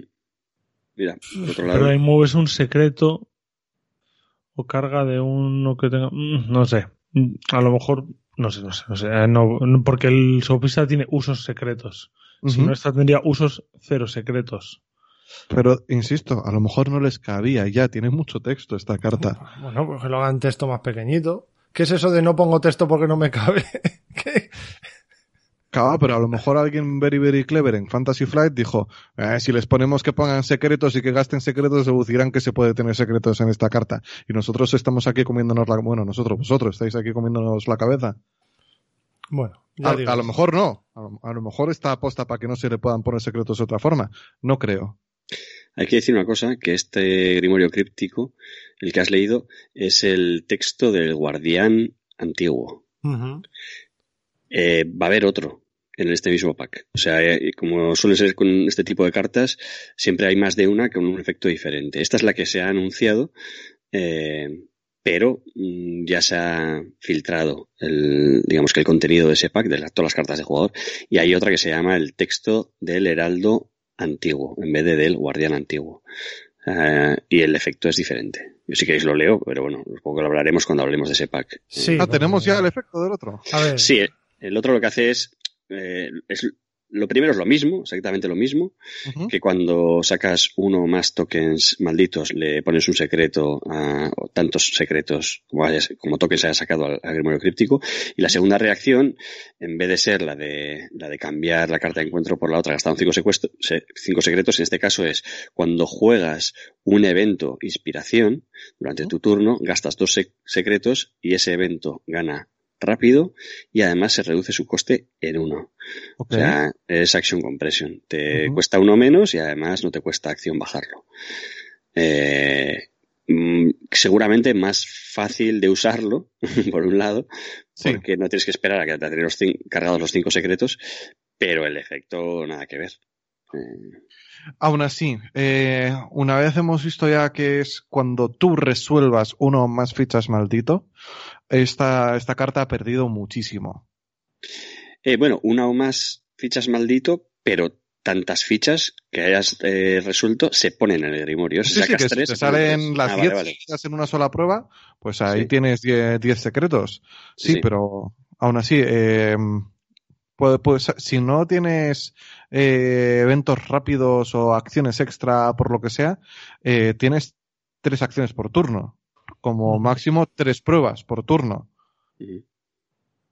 O sea, son tres intentos de que te salga al menos una para poder seguir repitiendo que te salgan más. Sí, nosotros no, no, no nos hemos metido todavía a jugar con, con tokens malditos, solo con los benditos. Pero, por ejemplo, la gente de Run to the Flame, Frank y, y Peter ya, se han empezado a jugar una campaña, bueno, la de, la de Innsmouth, con, con investigadores, me parece que es un rebelde y un buscador, em, para, para jugar con malditos ya, para empezar a pillarles el, un poco el, el asunto, a ver cómo va. Nosotros vamos a esperar a que haya terminado el ciclo. Pero yo creo que va a estar curioso. Pero es lo que te digo. Si fuera cuando se resuelva en general, ¿sabes? Como, como con los pactos, como con los covenants. eh, cuando se resuelva en general, eh, todavía. Pero es cuando, cuando lo hagas tú. Y si has gastado una, una acción en moverte y otra acción en jugar una carta, ya en tu turno te queda una acción para hacer una prueba. Y a ver si te sale ahí, no sé, yo creo que, que teniendo que resolverlos tú, eh, desde que lo juegas, porque eh, probablemente no sea tu prioridad esta, esta carta. A lo mejor es sacar primero un, un Christopher Nolan o, o alguna, alguna otra carta, una, una cámara de fotos plegable. Eh, desde que lo juegas hasta que acaba el escenario, yo creo que con suerte lo podrás usar una o dos veces. Vale. Eh, os, os voy a leer lo que pone en la referencia de reglas al hilo de los eh, de Los los usos o usos. cargas. Sí. Hay un punto en concreto dentro de la palabra usos que dice otras cartas pueden hacer referencia e interactuar con los usos de un tipo concreto, normalmente añadiendo usos de este tipo a una carta o empleando usos de este tipo para otros propósitos. Es decir, que si otras cartas pueden hacer referencia a este, es solo si pone usos X tipo. Uso dos cargas. No sé, yo lo entiendo así, ¿eh? Yo no. Bueno, ya te digo, lo preguntaremos y ya está. Yo, yo creo que lo En deja la, otra, claro. en la otra versión, en la del Heraldo, eh, ¿pone usos o no pone usos? Eh, No, es, es igual. O sea, el, el diseño, el- la estructura del texto y todo es igual. Es primero, pues unas primeras líneas, un primer párrafo explicando la carta, que tienes que haberlo tra- eh, traducido y demás. Luego la primera reacción de, de introducir, o sea, de añadir los secretos, y luego la segunda reacción de, eh, de gastar los secretos. Bueno, vamos ahora, ya digo que esto lo aclararemos en el programa siguiente, vamos a pasar un poco al tema anglosajón, ¿vale? Porque se ha jugado el Warring Around the Globe, ¿verdad? Sí, le llamaron Warren, igual que el otro le llamaron Bloben, eh, a un evento global de- del escenario de la guerra de los dioses exteriores, que, que es War of the Outer Gods, que ya se, se, le, se le llama por las siglas que es WOTOG. a todos Dios para resumir dice WOTOG. Entonces, eh, vamos a hablar un poquito de, de cómo se jugó, de qué, de qué tal fue, pero vamos a soltar pues un poquito de qué va el escenario. Si queréis estar 100% libres de spoilers, también os digo que no vamos a decir nada que no se sepa al principio de la partida, pero si aún así no queréis saberlo, dadle 5 minutillos para adelante y ya está. Sí, sí, hubo, hubo, hubo dos partidas, hubo una el domingo 27 y otra el lunes 28. Eh, el, el escenario como Epic Multiplayer funciona bien. Para mí no es tan bueno como, como el blog. Creo que no escala igual de bien. Eh, creo que el número de investigadores por grupo influye. Y lo dejo ahí, no voy a decir más. Ya, ya lo discutiremos por qué el día que, que la gente haya jugado o lo que sea. Bueno, pero eso Eh, también, eso también pasa en el blog. Sí, yo creo que aquí incluso más. Aquí interesa, interesa más que sean grupos de muchos investigadores que muchos grupos de pocos investigadores. Pero influye bastante. Eh, por eso no estoy seguro si es, no sé, yo solo he jugado una vez, ¿eh? Nuestro grupo lo jugó dos veces, yo el, el día siguiente no puedo jugarlo, pero, pero ya para el segundo día se hicieron mazos ya sabiendo cómo era el escenario y se pasearon. O sea, se pasearon. Creo Mm. que si una vez sabes el escenario, de qué va y cómo va, eh, te puedes preparar bastante bien. Le va mejor a unos investigadores que a otros, o sea, ya lo digo desde ya. Sí, yo creo que el blog era, funcionaba bien prácticamente con, yo creo que prácticamente con, con- con cualquier investigador, pero aquí mm, determinado tipo de juego va mucho mejor. Eh, y luego, bueno, lo que ya se sabe son tres facciones diferentes mm, que adoran a tres dioses diferentes y están en tres regiones diferentes. Entonces hay una, hay una región central, el mapa, el mapa, bueno, esto lo ves ya desde el principio que haces el setup. Eh, hay una ubicación central que es Arkham y de ahí salen como mm, tres zonas diferentes. Y cada facción controla una de esas zonas de alguna manera. ¿Vale? O va, o va apareciendo por una de esas zonas o algo así. Y es un poco, pues, cómo, cómo transcurre el escenario va un poco así. Eh, no, no voy a decir más para, para no spoilear. Y sí es verdad que hay más interacción entre grupos que había en el blog, como había contra, con las contramedidas. Aquí sí que de alguna manera hay algo más de interacción, un poco más, no tanto como en laberintos, pero sí que hay algo más. Y la verdad que la partida estuvo súper bien. Mm, Conseguimos vencerlo a 15 minutos del final. Eh, hay, hay un tiempo limitado, no voy a decir el tiempo, pero bueno, hay un tiempo limitado. Y, y el, el día siguiente también lo, lo consiguieron vencer. El primer día éramos 98 investigadores en 34 grupos y el segundo día eran 54 en 21 grupos. Y estaba hablando con, con Daniel, eh, que es el que me ha pasado los datos, que es el que lleva Arkham Cards, que, que, que bueno, que es la plataforma donde se ha hecho las inscripciones y demás. Y, y me, me, ha dicho que me va a pasar los datos de dónde, de dónde estaban los jugadores, eh, de, de, dónde estaba cada uno de los jugadores, o, o los inscritos de dónde venían, no exactamente cómo, cómo controla eso. Uh -huh. eh, me ha pasado un mogollón de raw data, o sea, datos crudos, o sea, datos así, pero en JSON, que hostia, no, no voy a poner a, a poner esto bonito. Y, y, lo que sí que me ha, me ha comentado, eh, bueno, la plataforma funciona muy bien porque Ahí el tema del Doom es un poco diferente. Eh, entonces, digamos que o te haces una app exclusiva, o sea, no se puede utilizar la app del blog tal cual. Eh, pero, pero lo que me ha comentado es que, que podemos utilizar eh, su plataforma si hacemos uno en castellano, sin problema. Así que no, tendr no, tendríamos que hacer, que hacer una desde cero. Y funciona bastante bien. La verdad que no hubo ningún problema ninguno de los dos días con, con la, con la plataforma, porque es eh, más que una pues, un rollo online. Y la verdad que estuvo, estuvo bastante bien. Eh, a mí no me gusta tanto como el blog, me gusta, pero no me gusta tanto como el blog.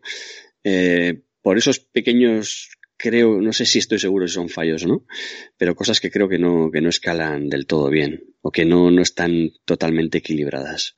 Mm. Eh, pero el concepto está muy bien, y creo que además el hecho de que sean tres facciones diferentes da pie a que en un, se pueden hacer facciones fanmade o puedas incluso cambiar las tres facciones por tres diferentes utilizando digamos que las, las mecánicas de, de warring, de guerreo, no sé cómo se le llamará uh -huh. en castellano, de esa nueva mecánica del, de este escenario.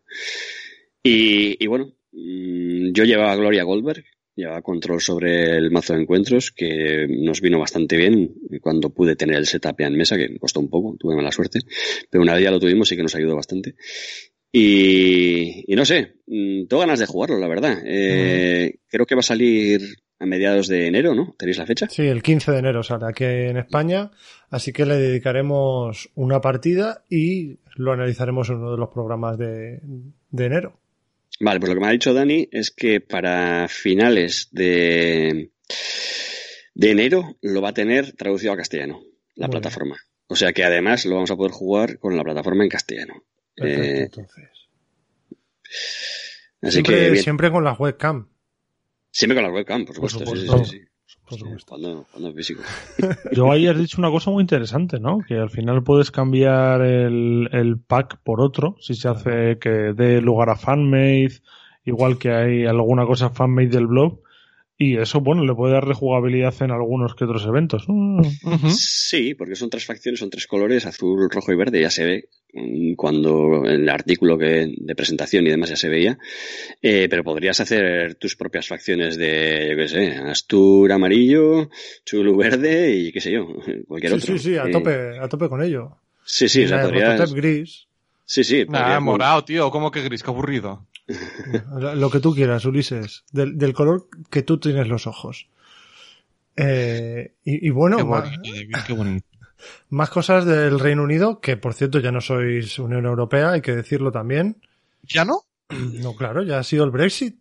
¿Desde cuándo ha sido? No me he enterado. Desde el día 1 de enero, chacho. Estaba jugando al 1 de enero ya está? Sí, sí, sí, ya está. Ya, ya, ahora tienes que ir con visa a ver a Egoitz. ¿Ya, ¿Ya han conseguido arreglar los pasaportes de mascotas? Eso era un, era un cacao, eso. Eh, no, eso, eso, eso, esa no me la sé. Claro, sí, o sea, eh... nosotros nos preocupamos de lo de los humanos, Ulises, tú te preocupas de lo de los perros. No, es que me enteré que era un cacao eso loquísimo, lo de los pasaportes de mascota, que estuvieron como semanas ahí hablándolo a ver qué hacían. Eso no sé cómo va. Yo sé que para meter mascotas en el Reino Unido hay, tiene que pasar una cuarentena, un rollo, ¿no? ¿Me suena? La tienen que pasar los humanos, no la van a pasar los perros. pues sí, sí, la verdad que todo el, todo el rollo ahora del Brexit parece que va a traer retrasos a, a la salida de los packs. Así que igual los veis antes vosotros y me troleáis. Ah, los veis antes que, antes ah, que nosotros. Ah. sí, es verdad que la, la salida del pack en inglés de, del nuevo, del horror in hype gear, el horror uh -huh. a, a, toda máquina, me parece. ¡Oh, hostia! A toda hostia. Eh, está prevista para esta semana que uh -huh. entramos ahora en, en inglés, que no en el Reino Unido, porque lo que nos ha comentado el, el de la tienda de aquí de Imuru, el colega Stuart, es que, que es posible que, se, que, haya retrasos por tema de Brexit. No sé exactamente mmm, más detalles, pero que, que, va, que, va, a haber retrasos. De hecho, él va a estar de vacaciones hasta el día 14, pero que si por lo que sea saliese antes, que, que nos avisaría y nos lo pasaría a Strangis. o sea que la, tienda está, la tienda está cerrada eh, por vacaciones. Sí, sí. Yo pensaba que al final se iban a recular o iban a recoger cable, pero no, no, no. No, no, parece que va para adelante. ya, ya, no, ya no se puede, ya no pueden. Bueno, ya no, lo bueno es que los que gobiernan donde Goitz han dicho, no os preocupéis que en breve volveremos a ser europeos. Ah, o sea, que, sí que hay Baxis. Eh, Escocia dice que por sus huevos, que ellos, uh, referéndum de independencia. no estaban de acuerdo en esto. Eso es. Sí, bueno, eso es otro follón. No sé si podrán organizar otro referéndum así tan rápido, tan seguido. Aunque bueno, las circunstancias son bastante diferentes ahora porque sí que va a afectar bastante a la economía y a muchos, y a muchos otros aspectos. Al parecer había una cláusula. En el acuerdo del referéndum había una cláusula que ponía que no se podía hacer otro referéndum hasta pasados 20 años o hasta que ocurriera una cosa significativa y, más significativo que esto. Sí, porque de hecho eh, uno de los motivos de la campaña del no, cuando se hizo la, el referéndum de independencia anterior, era eso, que, Escocia se saldría de la Unión Europea. Y claro, luego fue el Brexit, y entonces, claro, ahora Escocia dentro del Reino Unido está fuera de la Unión Europea. Entonces, claro, o sea, toda aquella campaña del no, de bueno, es todo, es todo un jaleo. O sea, que, que, que, uno de los argumentos más que, que esgrimieron más potentes era el de salirse de la Unión Europea y luego al final, pues mira, se sale por otros motivos, por el Brexit, no por el referéndum de, de, independencia de Escocia. Pero no sé lo que pasará, la verdad. Es todo un jaleo y... Pues yo quiero que Escocia vuelva a la Unión Europea, que me gusta mucho Escocia. A mí me encanta Escocia. Sí, veremos. Yo, yo tengo mi pasaporte español, así que... Pero ¿te imaginas, ¿te imaginas que además volvéis a la Unión Europea y os cambian la moneda a euros también? A mí mientras no me echen de aquí, me da igual, me da igual lo que pase. Esa es la historia. A mientras, mientras no me quiten el comercio y el bebercio, a mí que, que hagan lo que quieran, ¿no? Eso es, eso es. Bueno, y vamos a acabar con una noticia un poquito menor, y es que Fantasy Flight, eh, juego mm, organizado, ha dicho que ya se ha llegado a los 420 retweets de hashtag de no sé qué del Fantasy Flight Play and Share, de 500 y que último apretón 80 más y nos dan nuevo material promo que según Alfred va a ser de cualquier cosa menos de las Arkham Files. Estoy convencido de que te van a meter algo de Star Wars Legión solamente por no meter algo del Arkham Horror. Una carta de arte extendido del bolso de mano de Daisy. Me por ejemplo. Me Por ejemplo, y del Necronomicon de las dos. bueno, eh, si queréis poneros y poner a poner el hashtag, los chicos de Tengo un Plan se han puesto a machete con el hashtag, echarles un cable y a ver si entre todos lo conseguimos. Que además, lo que, eh, lo que comentaba antes de Daniel Salinas, de, de Arkham Cards, eh, creo que la gente que, sé que va a traducir la plataforma, porque sé que trabaja con ellos con las traducciones de, de, la app de Arkham Cards, eh, es la gente de Tengo un Plan. Así que es posible que sean los que estén detrás también de... que, nos lo confirmen, a ver si nos mandan un, un mensajico, que nunca ha comentado. Me, me acaba de mandar un mensaje Fantasy Flight que la que van a sacar es a Facey Solker nuevo investigador. La prima, la prima lejana de Daisy, la europea. Ajá, ajá. Daisy Solker, ojo. Muy bien. Eh, hasta aquí las noticias del mundillo eh, del Arkham Horror LCG. Vamos con un poquito, un poquito solo, solo un poquito de, de onanismo, de autobombo. Eh, ya hemos hecho el sorteo de patronos de diciembre, el último de 2020. Hemos sorteado un, un portamazos Quiver que nos llegó sorpresa sin esperarlo, una caja para guardar cartas y uno de los tapetes con dos diales de horror y daño. Enhorabuena a los premiados. Eh, también nos ha contactado un ilustrador que se llama David Sánchez y nos ha hecho jefazo, jefazo. Nos ha hecho una ilustración para la carta del Barón Simitier que diseñamos en, en, el evento final del segundo aniversario. ¿Os acordáis? Aquel evento que diseñamos una carta entre todos con una imagen de, de una peli nefasta. ¿Cuál era? Eh... Abraham Lincoln, cazador, de vampiros. Ese, maravilloso. Entonces, inspirándose en la imagen que cogimos, ha hecho algo totalmente distinto. Eh, parece un, un, tío con sombrero de copa, vudú, con libros y calaveras detrás. Es una pasada. Eh, ya colgaremos la foto, o sea, la foto está en redes sociales, ya colgaremos la carta para que os la podáis imprimir en casa y probarla en vuestras partidas. Pero desde aquí muchísimas gracias a David Sánchez esperamos poder encargarle muchos más trabajos para hacer tapetes, para hacer cartas, para eventos, para, para de todo. Porque la verdad es que ha quedado de lujo. La, amo. la ilustración es impresionante. Cuando me la enseñasteis, dije, ¿cómo? ¿Esto lo ha hecho un, un, un fan? ¿Esto ¿Lo ha hecho un humano esto? No, es la hostia, es la técnica esta de eh, mate painting o mate. ¿cómo Ujú. se- cómo se- mate, Mate. creo que es, ¿no? Mate, porque mate sería con una única T, mate con doble T.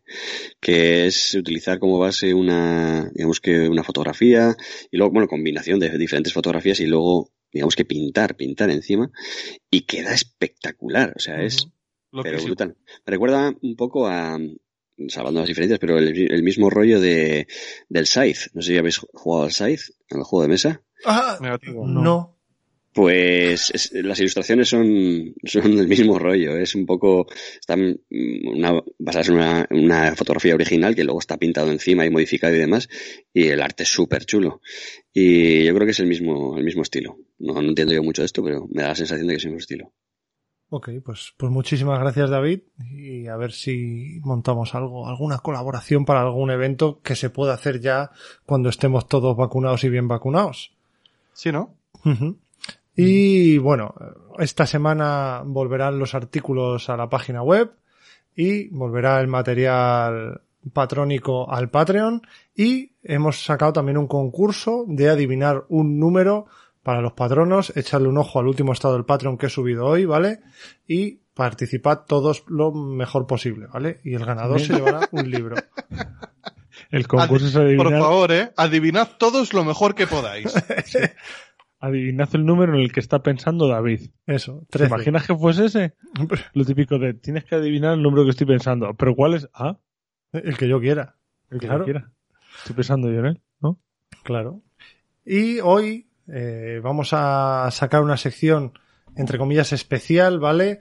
Porque ya sabéis que todo el mundo a comienzo de año especula con las cosas que van a pasar durante el año. No, pues este año hay Juegos Olímpicos, este año hay Eurocopa, hay elecciones, eh, yo qué sé. me- ¡Vacuna! Claro, voy a tener un bebé. Pues, Quiero decir, David, excepto lo del bebé, todo lo que has mencionado son cosas que de especular poco. Ya, pero me, me refiero que hablan de cosas que van a suceder durante el año. Va- ah, vale, vale, vale. Eh, y nosotros vamos Este- a hablar... Este año hay julio. Claro, de lo que creemos que va a ocurrir este año 2021 que está entrando.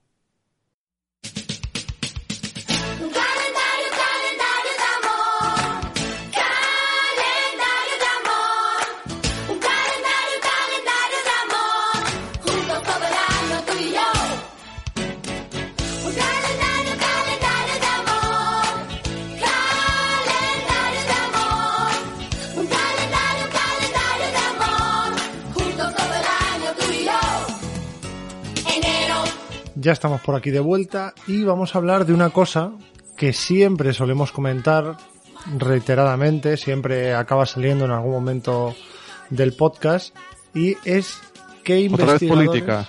Ah, ¿Eh? perdón. Otra vez política, digo. No, no, no, no, no, ni hacer caca tampoco. que, que por Hoy, cierto, hoy no hemos dicho polla. No, no hemos dicho polla, Gadio, te lo dedicamos. Eh, el caso es que, eh, joder, me has cortado el hilo. Me has cortado el hilo. Eh, ayer di el regalo del libro de hacer caca y triunfó. Trabajo. Sí, maravilloso. Eh, le ha encantado a mi amigo. Pero lo que es recurrente en todo, cada cierto tiempo en el podcast es hablar de los investigadores que faltan por salir. Que, así hablando, eh, evidentemente son los que quedan por salir. Y esperamos que salgan durante este año algunos. De verdad. Es que me has liado, me has liado. Yo lo tenía todo súper preparado. Lo tenía so- todo súper preparado, Ulises, pero has tenido que... De política, de política. A ver, ven, no, no, ven. Resumimos rápido, venga, a ver. Entonces, ¿cuáles son los que faltan por salir? Tres. No, los que faltan por salir, David. los investigadores que van a salir. Vale, entonces lo que creemos que va a salir este año es lo que no ha salido todavía, Exacto. ¿vale? Entonces suponemos que saldrán investigadores de las Arkham Files que todavía no hayan salido. Son 14 los que faltan por salir si contamos que Gloria Goldberg y Norman Withers eh, ya han salido. Sí. Se Han salido, pero no en ciclo, ¿no? Claro, Entonces, Sí, eso es. les queda por salir en ciclo todavía, con lo cual tam- no vamos a hablar de ellos, pero Los que no han salido ni en libro ni en ciclo son 14. Sí. Lo, que, lo que quiere decir que tenemos para tres campañas. Si no crean nuevos, que esperemos que creen nuevos, porque parece que nos tiembla el dedo. A ver, se han sacado cinco starter decks, de los cuales cuatro eran nuevos. Me parece que el único que era conocido era Harvey. O sea que. No, y- Harvey, y Harvey Jacqueline. y la mística. Y Jacqueline Fine, Ah, Jacqueline Fine también, cierto. efectivamente.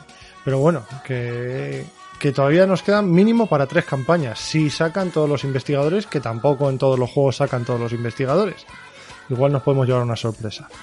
El primero, según el orden del libro de los investigadores de Arkham Horror, que es el que solemos seguir siempre, es Wilson Richards. Que se, se le tiene el subtítulo del Handyman. Sí. El manitas. Claro. Es, es alguien que se va moviendo, es digamos una especie de nómada que va allá donde hay trabajo. Y eh, una de sus paradas es restaurar una iglesia en Arkham, con erótico resultado. Sí, sí, pero en, en muchas de las ilustraciones de los Arkham Files sale con un escopetón. Sí, sí, sale cargando Sí. la escopeta para dar amor. Lo que Sí, pasó sí. a continuación te sorprenderá. Eh, eh, ¿Cómo le veis? Y Este ha salido, ha salido en bastantes juegos. Sí, ha salido Eh, en Eldritch, ha salido en Arkham Horror. En Simón Arcano también, me parece. Y en Mansiones de la Locura también. Ha salido, ha salido en todos.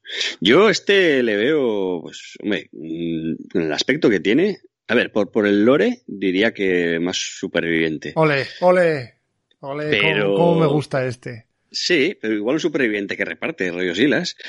O, un guardián, pero es que creo que creo que con los que vamos a ver ahora creo que hay varios guar- guardianes, entonces yo lo he metido en superviviente.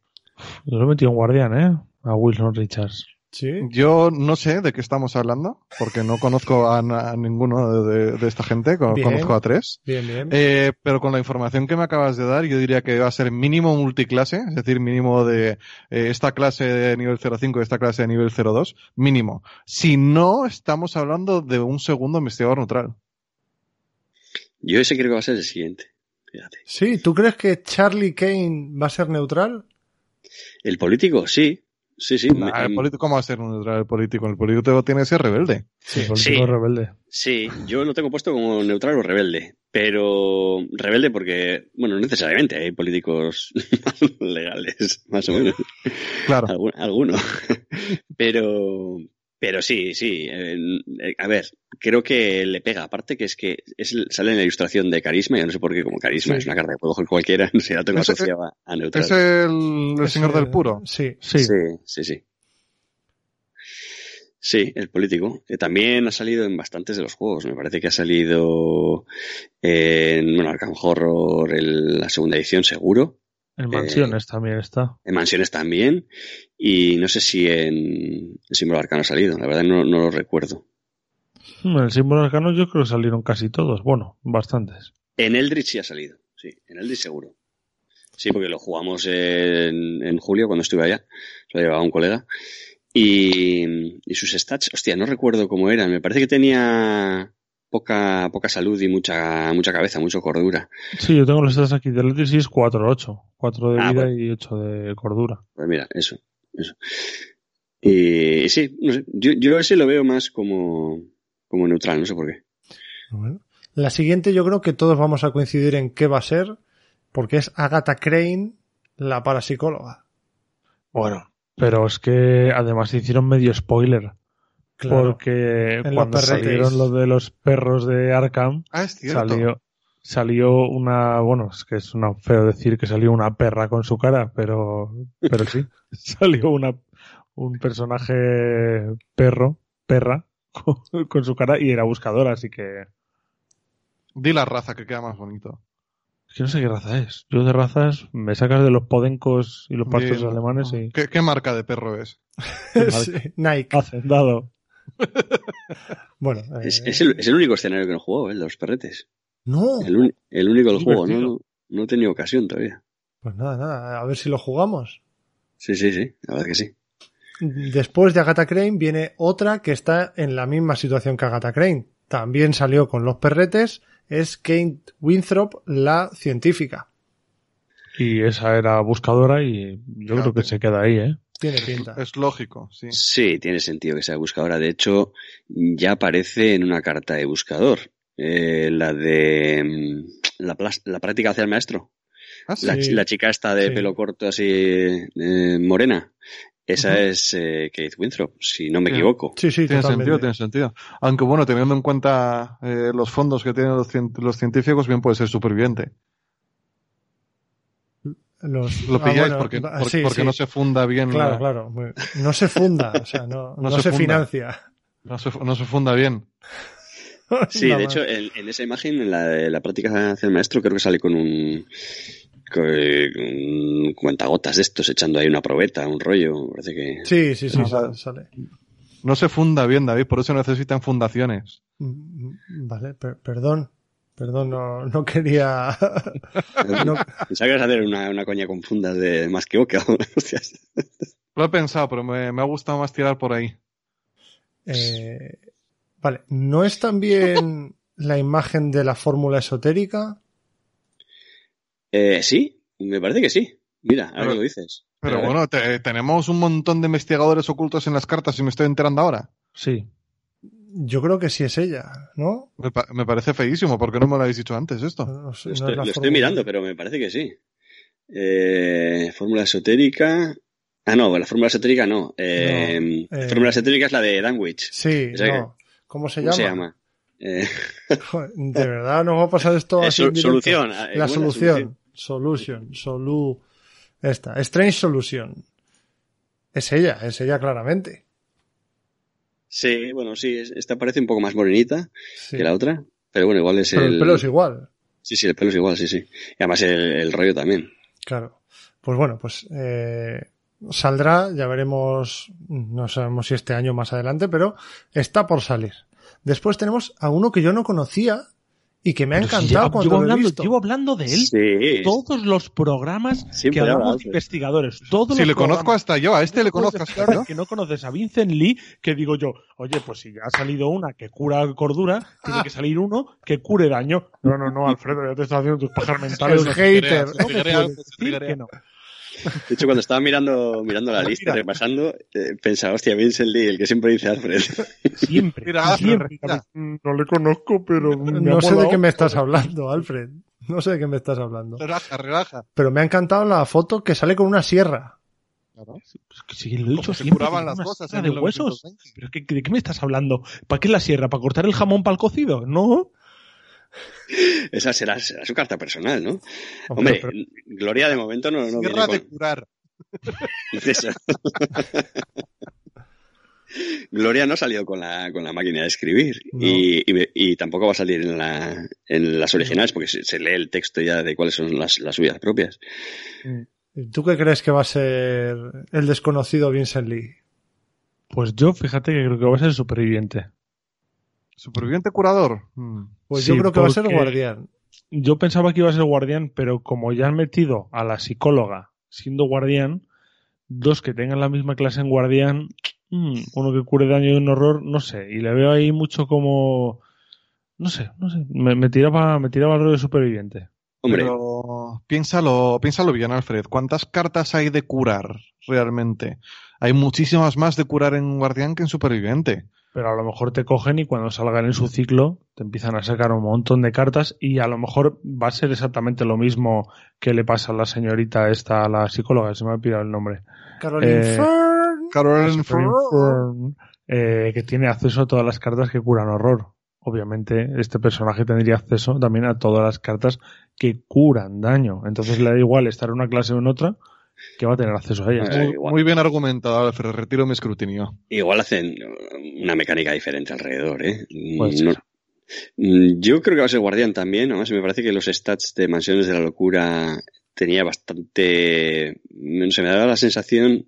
¿Cuál era su habilidad? ¿No era que podías curar también los horrores que tenías boca abajo o algo así? No lo recuerdo ahora. No recuerdo. Eh, ¿Pero es de, de Bueno. la- de las mansiones del primera o del segundo? no, no, del segunda. No sé en cuál sale. primer. Yo tengo, yo tengo su miniatura pintada, de hecho. pero no recuerdo de cuál. Es- salen en las dos, porque me parece que en el Mansiones de la Locura segunda aparecía en las eh, Suppressed Memories. Sí, sí, sí. En los Y- que eran el material antiguo. Eso es, eso es. Así que salen las dos, sí. Sí, no, bueno, el mansión lo que te dice es que tú o otro investigador eh, que esté a rango eh, puede quitarse una carta boca abajo o poner una carta boca abajo de daño, no de horror. Sí, lo estoy buscando ahora y, y sí, y es un 8-6, ¿no? O parece que es un Eh, 8-6. sí, 8 un de vida, 8-6. 6 de cordura. Yo le veo Bueno. guardián, yo le veo guardián. La, la figurita sale con un machetaco de la hostia. A mí, a mí me recuerda... Sí, la, la sierra esta, la Con- sierra con la de- sierra de curar. Sí, eso es con la sierra. Me recuerda el aspecto un poco a Han Solo. no sé por qué. Doctor, tengo tos, tómate aquí. Sí, es, eh, el Han Solo de, de la sierra de curar. Después tenemos a una de las favoritas de Ulises y de, y de mi mujer, hay que decir también, que es Lily Chen, la artista marcial. Lily Chen está tardando en salir. Predije hace dos años que salía el año anterior y no salió. Hombre, eh, Lily Chen, eh, yo, yo la he jugado en, en Eldritch y mola mucho. Y en el Mansiones es brutal. En Mansiones no sé si la, no sé si la he jugado. En, en Eldritch es bastante potente porque que recuerdo que hacías eh, daño adicional o algo así, Sí. no recuerdo cómo era En el el rollo. Mansiones es igual, cuando atacas sin armas haces daño adicional. Ah, pues mira, pues lo mismo que en el Eldritch. ¿Y este qué pensáis que va a ser? Eh, guardián. Pues mira, no, va a ser Superviviente. superviviente. Yo creo que va a ser superviviente.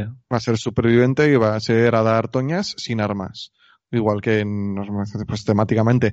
Pero te digo más, como predije que salía el año pasado y no salió, este año voy a predecir cuál va a ser su habilidad. Venga, venga, para no tener razón tampoco, ¿no? Exacto. O sea, Vale. eh, para ser temáticos, Vale. ¿no? Para, para ser co- cohesivos, coherentes. Eh, Lily Chen, cuando mate a un enemigo, va a poder realizar otra acción de ataque básica con más dos de puño y más dos de daño. Ajá. Hostia, es muy potente, ¿eh? Cuando mates, o sea, bueno, es, es bastante... Claro, tiene que haber más de un enemigo en tu lugar. Sí, sí, tiene que haber más de uno. Eh, Fíjate, bueno, no sé. fíjate, voy, voy a cambiar mi voto. Voy a cambiar mi voto y voy a decir, en contra de todas las opiniones, que va a ser superviviente. Pues Y- mira, Y lo voy a fundamentar. A ver, Porque Hay una, rojo. Hay una porque es de carta. otra raza y toda la gente de otra raza es superviviente. No, porque ahí tienes a Nathan Cho. Eh, hay una carta de habilidad de superviviente que se llama buena forma física. Que mientras controles dos o menos apoyos objeto, buena forma física obtiene un puño y un pie.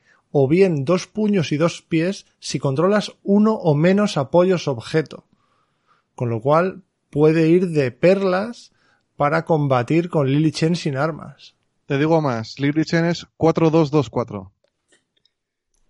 N- No. ¿Cuatro, cuatro de cabeza? Perdón, no. Eh, Dos, no dos. sé en qué orden cuatro, está. cuatro. Cuatro de Vas a- puños y cuatro de pies. Se me ha vas, pirado. vas a decir, no, eso sí las. Eso sí las. Bueno, ¿y Sí. qué pasa? No se pueden repetir. No, pero Sí, puede tener tres. Dos, dos, sería 2-2-4-4. O sea, Eso, Ah, sí. 2-2-4-4. Eh, mira, 1, yo, 1, 5, 5, te digo, ¿eh? yo decía, yo decía guardián, pero es- voy a decir guardián, no sé, me voy a tirar ahí a la piscina, a decir alguna locura, A lo místico. loco. Pues- Místico. Místico. Toma La ya. artista de artes marciales. Pues sí, ¿por qué no? Al final. ¿Que es Chun-Li o qué? Ah, ¿Sabes? Claro. ¿Sabes? Mira, mira, ahora va a utilizar un argumento de mierda, porque es el único místico de, de toda la lista, aparte de Agatha Crane. Se- te- o, se, o se inventan nuevos. Te meten un galletoncio que te alinea los chakras, Lily Chen, ¿o No, conozco la historia detrás, no he leído el relato de ella, no sé si tiene mucha relación o no con, lo- con, con- con los mitos y demás, pero, pero me estaba fijando en la lista y digo, solo tengo puesto un místico. Y digo, pues si es guardián con acceso a místico y le meten ahí un, no sé, algún tipo de historia. Es que veo que también la carta de las mansiones de la locura tiene la voluntad muy alta. eh, al mismo nivel que la agilidad y la fuerza. Y digo, pues igual, qué sé yo. sí, por decir algo. Pues sí, Yo Alfred- místico, yo Alfred, te compro tu uno. Te compro tu uno, pero te lo compro en libro. ¿De qué? ¿Que ¿Uno de qué? De habilidad para Lily Chen. Ah, vale, vale. Entonces, 2-1, 5-4. Probablemente. O incluso 3, 1, 5, 4. No, eso ya suma mucho. Sí, pero no sé contar, así que. Perfecto. Eh, después de Lily Chen tenemos a Bob Jenkins, el vendedor. Es Este- pero le- le- a este le conocemos, Alfred. eh, yo, yo sí, yo sí, yo sí. Pero este, este le tengo además, tiene, también sale en mansiones y sale ahí con una copita en mano y, y eso tiene pinta de rebelde. Solo por la copa en mano. O sea, ya es Un como. poco diletante, ¿no? Claro, si alguien está bebiendo ya, uy, no, es- no es trigo limpio, ¿eh? Sí, un vendedor tiene Claro. toda la pinta de que. Un poco va- timador, a lo mejor. sí, el whisky de mosto ácido, al fin y al cabo, son dos clases. ¿Cómo? Sí, yo, ta- Ah, bueno, sí. yo también, yo también creo que, que puede ser un, un rebelde. Por, más por el perfil de tipo de personaje, más que basado en nada. ¿Este en, en qué ha salido? Que no lo recuerdo ahora. Salía también en el Mansiones. Mansiones, en el En mismo, Mansiones en el mismo pack, ¿no? Era de la primera, de la primera edición que pasó a la segunda edición, ¿puede ser? Pues creo que sí, eh, creo que estaba desde la primera, no te sabría decir, pero, pero me suena que esta, pin- esta miniatura la pinté hace mucho. Sí, yo este no, no lo he jugado, seguro. Vamos a ver, dejadme un segundo que vea. A ver dónde está. No, no le veo por aquí. ¿De verdad vosotros lo habéis visto? Qué radiofónico todo. Mira, acabo de googlear y hay una carta fanmade que lo ponen como rebelde. Mira, Fíjate. Bob Jenkins, aquí le tengo. Tiene 7 de vida y 7 de cordura, ¿vale? Y destaca Muy sobre rebelde todo destaca, destaca sobre todo la influencia. Así que sí, sería lo lógico es que sea un, un rebelde. Tiene pinta de rebeldillo, eh. Eh, su- Suena rebelde, eso sí. ¿Y ¿Qué, qué creéis? ¿Que va, va a ser un poco eh, la carta esta de buscador que reduce el precio de los objetos? Uf, Mm, mira, pues temática- temáticamente tendría sentido, desde luego. Claro, por eso pregunto. Podría ser. Podría ser, bueno. con reliquias, a lo mejor también, algo loco ahí. Mm, podría tener eh, clase secundaria superviviente o algo de superviviente. Al final los vendedores... Pues sí. Al final los vendedores... Al final los vendedores, ¿qué? No, no te sigo. Pues eso, que se tiene que buscar la vida para, Vale. para vender, o sea que no, no es fácil. Bueno, eh, pasamos al siguiente que va a ser Monterrey Jack, del que ya hemos oído hablar en este juego, así que sabemos seguro que saldrá en algún momento. Claro, este tiene que salir, sí o, sí o también. Yo- y yo me tiraría un triple. No sé si alguien se va a tirar un triple después con Monterrey Jack, pero yo hoy me tiraría el triple con él.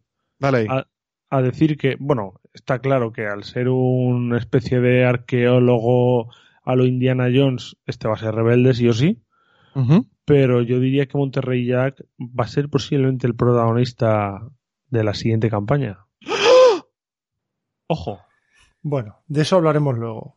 de eso hablaremos luego. Pero ya sí, ya habíamos, ya lo habíamos oído eh, en, al principio de la campaña de la era olvidada, Eso te iba a decir. donde dice que si un jugador lleva a Ursula Downs, a Leo Anderson o a Monterrey Jack, es el investigador jefe. Durante los dos primeros escenarios, sí. Claro, y ahí dices, ostras, ¿y dónde está Monterrey Jack? Y ya han salido, ya que son unos ciclos, ojo, Monterrey Jack tiene pinta. Sí, siendo arqueólogo, pues tiene que ser otro que tenga ruinas, otro ciclo que tenga ruinas y ya creo que nos Mm. imaginamos por dónde pueden ir los tiros. Yo, hombre, mm, has dicho muy rápido rebelde. Sí, rebelde eh, con buscador debiera ir. Eh, Claro. Yo, yo creo, vamos. Yo, yo creo que no. El rebelde con ¿Otro buscador rebelde no lo van a meter buscador? otra vez. Yo metería al revés, un buscador rebelde. O buscador con rebelde, también podría ser. sí. Me parece... o con una limitación de cartas, Mm. con un tipo de cartas específico, reliquias, así que bueno, también está Úrsula ya, pero, pero bueno, jugar con, con esas dos clases, desde luego. Claro, pero sería ya como igual que Úrsula, ¿no? Sí, pero eso, jugar con esas dos clases, pero mm, no sé, cambiando algo. O vete a saber qué mecánica tiene. Se lo dejaremos a MJ, que nos, que nos alumbre. Yo creo que va a ser buscador, pero bueno. Eh, el siguiente va a ser Carson Sinclair, el mayordomo. Que este también ha salido en mansiones y ha salido en más juegos, que ya me dirás tú que hace un mayordomo viajando por el mundo cerrando portales. Bueno, Bueno. pues ya me dirás tú, pues también tienes una camarera. Ca- sí. Preston, tendrá que tener un servicio. Cada uno tiene sus, sus hobbies. Y si el hobby de este señor es este, pues es este. Eh, yo le veo como... Es que no sé cómo le veo. Como místico quizás, es que es lo que decía Egois, ¿no? Que no hay muchos místicos y yo creo que este es el único que tengo en mi lista como místico a lo mejor. También hay otro que mm, pichi picha, pero este le veo más, ¿no? Además así, viejete, en una mansión, tiene acceso a los libros de la mansión, eh, lo, lo está limpiando un día y encuentra un tomo y dice. Yo lo veo como, como superviviente, fíjate. Sí, yo estoy con Egoitz en este caso. Sí, eh, en la habilidad en Mansiones de la Locura es que te le da una acción a alguien que está, que está cerca, me parece, que esté dentro de dos o tres casillas eh, alrededor. Y, y me parece que en, en el símbolo arcano también tenía alguna movida con recursos o que costaba algo menos o algo así, me parece que era. Eh, y es, no sé, no sé por qué me da que el perfil de mayordomo, un tío que se, no sé, que es capaz de apañarte cualquier cosa, pues, no sé. Ojo, ya tenemos igual, precedentes de gente del servicio en el juego de Arkham Horror LCG. y el místico. Mm, No. Yo estaba pensando en el personaje del prólogo del Círculo Roto. Eh, tú decías la camarera, ¿no? Pennywise. Agnes. Yo estoy hablando de Ah, Penny- Pennywise. Pero Pennywise es mística y, Pennywise es superviviente, si no me equivoco. bueno, sí, es verdad. ¿No? ¿Quién era místico? Agnes es la camarera. No, se refiere a los del prólogo, a los cuatro investigadores Ah, vale, estos, tal. Sí, pero es un poco mística superviviente, ¿no? Mm, ¿O no? Pues si yo, tú lo dices. yo fíjate Sí. que le veo hasta de guardián. De guardián al mayordomo. Sí, ¿De perfectamente. ¿Quién es el, el, el de Batman? No, pero me refiero, es, es- es el que vigila, es el que tiene cuidado de los demás. Me parece algo súper temático. Pero, y como ha dicho antes Egoiz al principio, un, como sabe hacer de todo, un neutral. Podría ser, pero mm, Sí. para un neutral yo haría un personaje como más remarcable. Yo que sé, Lola es la actriz, la protagonista de la obra. A ver cómo haces una aventura en la que uno este del, el- en la que el protagonista sea un mayordomo. Este es el que te calienta la sopa.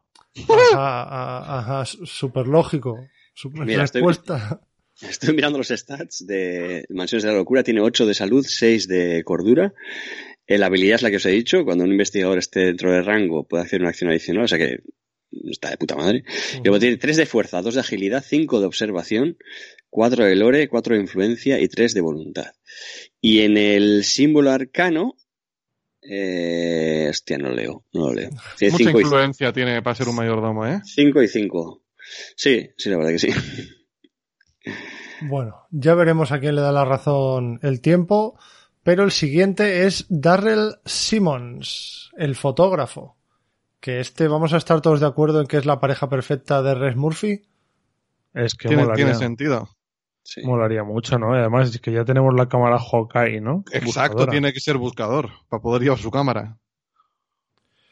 No sé. Sí, a ver, lo, lo que más le pega es buscador y, y yo qué sé, si te pones a, a darle vueltas, igual le buscas un significado se- secundario, oculto, pero, pero lo que le pega es buscador. Sí, Sí. que a lo mejor puede ser místico también. Es que todo el mundo puede ser místico. O sea, a, a- a todo el mundo le puede justificar que sea místico. Sí. Estamos intentando ver místicos donde no los hay. Sí, pero este a lo mejor que una vez hizo una foto y ¡ah! Un fantasma. Y vio un libro y ¡ah! Un libro. Y, y estudió el libro, se asustó y mira, pues ahora hace fotos que lanzan kamehamehas. Pues Sí. ¿Qué es lo que hace? En el mansión estoy leyendo... Hostia, no leo bien. Algo que si pillas una pista, Ya he estado concentrado. te has estado concentrado, mira.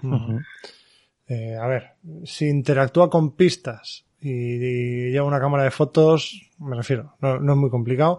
Igual que el siguiente, que también parece obvio de qué clase va a ser, porque ya, ya ha aparecido en una carta del juego y es Michael McGlenn. Sí, sí, sí. Va a ser sea, ahí- eh, el hermanito de Tony Morgan. Aquí no hay duda. Sí, sí, sí. Aquí no hay duda. Yo, yo creo que Michael McLean puede ser guardián incluso, ¿eh? En vez de rebelde. Pues no, no me sé la historia, pero bueno, que sea el gángster ya... Sí, o ya- sea, un, claro, pero que un guardián yo veo más como que no tiene por qué ser de los buenos para ser un guardián, o no tiene que ser una fuerza de la ley, o no tiene que tener un que, que puede ser alguien, yo qué sé, tienes a Nathaniel Cho, pues Nathaniel Cho es un boxeador, no es un poli ni tal, y tienes a la psicóloga que es una psicóloga. Sí, pero son objetivamente no malas personas, no como el criminal o el gángster. Bueno, pero, pero puede ser guardián con acceso a, a Ah, cartas rebelde, ilegal. Claro, sí. A Sí, ca- o sea, no, no, a cartas ilegal. Porque además dice que la mejor solución a todos los problemas, según él, es la dinamita o el jarabe de plomo. Y- Bueno, Si la dinamita está entre las opciones, jarabe de plomo. Así que bueno, ojo. La ensalada de hostias. Lo obvio parece rebelde, pero puede ser guardián con acceso a ilegal o algo así. Sí, to- todos los fanbase que veo, que estoy viendo dos diferentes, lo ponen como, como rebelde, desde luego. Eh, ahí como a la sombra. Y, y llegará Jeremy y dirá, rebelde mis narices, a tomar por saco. Guardia. Pues a, pues a Jeremy le molan los rebeldes, ¿eh? Bueno, nos quedan, nos quedan solamente tres. Nos queda el primero, Hank Samson, que ese yo no lo he visto nunca. Yo tampoco, ¿eh? Yo tampoco, la Es verdad. no el granjero. Bueno, pues yo lo tengo claro, si es granjero. ¿Si este de dónde ha salido? Eh, En en, el Eld- Eldritch. en Eldritch, ¿no? Sí. Pues Sí. superviviente entonces, Ulises. Por- pero de, de cabeza. En el símbolo arcano también está. Sí, lo-. De estoy viendo ahora. ahí. Yo tiraríamos por un guardián, ¿eh? Y Casi, en, el, se- no sé. en, el, en la segunda edición también. Eh, sí, guardián, podría ser un superviviente también, al final, por granjero y tal. O sea, alguien que... Claro, pero escúchame, la, eh, la mayoría de cartas de superviviente las encuentras en una granja. Sí, es cierto, el viejo rifle de caza, el hacha de bombero, realmente sí, ¿eh? O un guardián superviviente, pero no sé, yo lo veo de guardián. es un Que si el farol, que si la para, que si el llavero, que, que si el abrigo de cuero, está, está, está todo ahí, esto, eso es granjero. Este en un uno contra uno revienta a Nathaniel Cho, ¿eh? Desde, el- Bueno, eh, ojito con Nathaniel. desde luego parece que, que en todos los juegos, porque estoy viendo, que estaba en Arkham segunda edición, en Arkham Horror segunda edición, y en, y en Símbolo Arcano, en todos tiene más salud que cordu- cordura. En Eldritch tiene el doble, 8 de salud, 4 de cordura. Joder. Quiero decir, es un granjero. Sí, sí, sí. Un granjero. Mi respeto a los granjeros, ¿eh? Y estoy seguro de que seguro que alguno, alguno más de una vez ha visto cosas muy raras. Pero hace falta estar fuerte para ser granjero. Sí, sí, sí, sí. Incluso puede que sea un granjero al que le ha caído un meteorito en sus campos. Ojo. ¿Y si, es un, ¿Y si es un místico? Como los. Al final los, los un eran, eran, Claro. eran Y granjeros, si, ¿no? El y si le empezaron a hablar sus animales ahí, ¿eh? El viejo güey de- eh, de- del padre de, de este era, era granjero, el Wesley. Estaba fuerte, aquí estaba fuerte. Y, y No, era un señor con barba, digo, así, viejuno.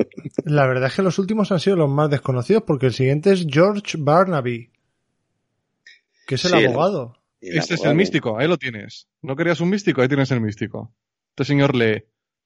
Sí, sí, este salió en Montañas de la Locura de, de Eldritch, Ya está, místico. El que, el que se llevan un abogado ahí. Claro, ¿no? y, además que su imagen, o sea, en, en los investigadores de Arkham Horror sale como en un barco. Y dice, ¿a, a Sí. dónde va usted? ¿A dónde va usted? Es como, es como el primo de Norman Withers y de Silas Mars al mismo tiempo. Es como una mezcla entre los dos. Les metes en una batidora y te salen ahí. Norman Mans. Un equipo de viejillos. Norman Mans, güey.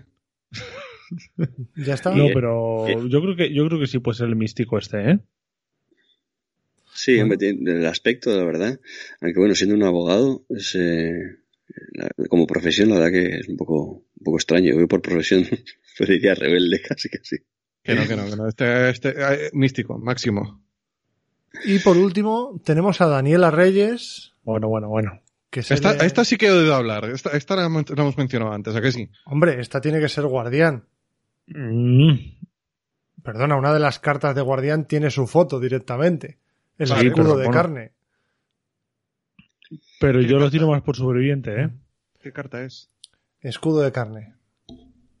Barrera de carne o barrera de protección. o- es nueva. Flesh, Flesh Ward se llama. Ah, vale, te iba a decir porque escudo de carne es de, es de rebelde, se llama Henry One. Eh, yo, yo te digo que creo que va- me parece.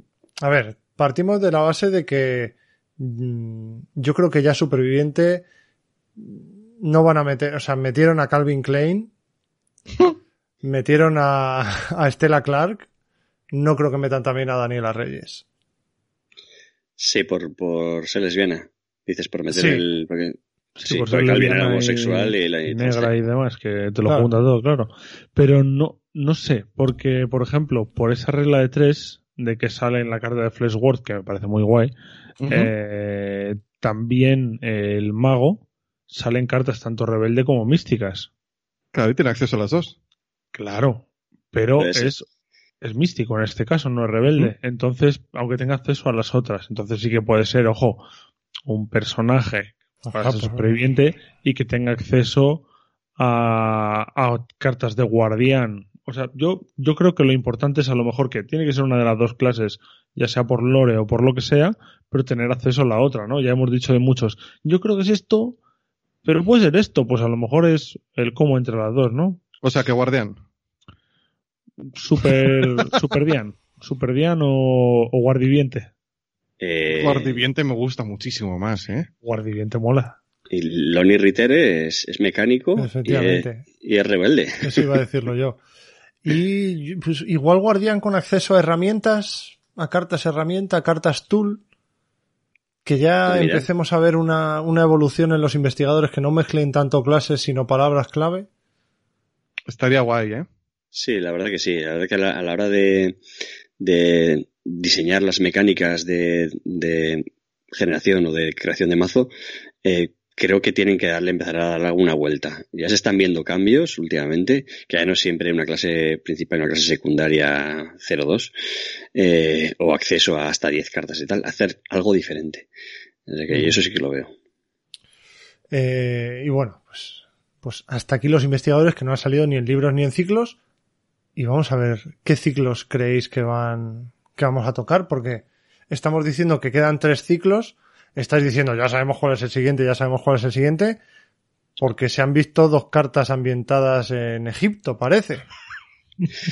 Sí, por eso. No que queden tres ciclos, que, que tenemos investigadores Pa' existen- existentes para tres ciclos. Yo creo que va a ir más allá de eso. Yo veo cuatro, cinco, seis ciclos más seguro. Eh, sí, lo de, lo de Egipto es, pues, se, ha, se ha estado rumoreando bastante porque ha habido ya un par de cartas. Una sale en el próximo pack que todavía no hemos hablado de ella. Es una carta de guardián que hace referencia a Isis. Y luego otra carta que se llama, ¿cómo se llama? Neftis. Neftis. Sí. Entonces todo parece indicar que, bueno, nos están dando pistas de que podría, podría haber un ciclo en Egipto o en la arena, vamos, en un desierto o por ahí. Sí, claro, eh, porque hay que recordar que una de las obras de Lovecraft, que también es muy conocida, que es La ciudad sin nombre, está ambientada en el desierto de Arabia, cerca de, de Mesopotamia. Sí, sí.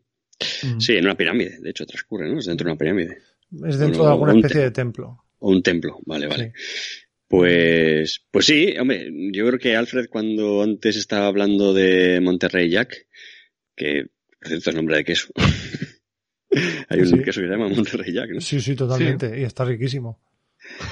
Para las Eh, hamburguesas es espectacular. Sí, es un poco ahumado así. Sí. Eh, yo creo que te referías a eso, ¿no, Alfred? Sí, yo me refería a que, además, si miras la imagen de Monterrey Jack, sale como con una pirámide a sus espaldas, ¿no? Como con jeroglíficos, eh, como con unos pergaminos. Tiene mucho pinta del Egipto. Sí, sí. tiene pinta de que en, la- en el libro de los eh, investigadores de Arkham Horror, todo lo que hay alrededor de las páginas son templos egipcios. Columnas, Claro. capiteles, jeroglíficos. Entonces ya hemos estado en Egipto no una que dos veces en los escenarios de Guardianes del Abismo, que son dos escenarios ambientados en Egipto, y yo creo que puede tirar por ahí otra vez la campaña, ya que nos están intentando decir con estas cartas que, ojo, igual viene Egipto, pues Monterrey Jack sabemos que va a salir, y si no es este, esta campaña, y va a ser la siguiente, yo creo que en la que salga va a salir él, al menos. O sea, Sí. irán dados de la mano. Sí, no sí. saldrá a lo mejor, porque está claro que hay otros, hay otras cosas que queremos ver, pero si te sacan una campaña de la llamada de Chulu, pues Monterrey Jack no tendría sentido ahí más allá de que te lo saquen una de Egipto. Hubiese estado bien hasta incluso que te hubiese sacado la carta de Monterrey Jack y sus dos cartitas personales dentro de Guardianes del Abismo. Ahí te lo digo. Mm, guay. Hubiese sido un gancho para que todo el mundo comprase Guardianes del Abismo para tener un investigador más. Sí, al final Egipto es, es un entorno conocido de, de los mitos por relatos y juego de rol también. Las máscaras de Nyarlathotep se pasa por Egipto. De hecho, es la portada, básicamente la portada de la, de la séptima edición. Y, y eh, ahora, lo que habría que, que ver es qué deidad o qué primigenio o qué dios exterior. Porque Nyarlathotep otra vez ahí dando A mí me gustaría.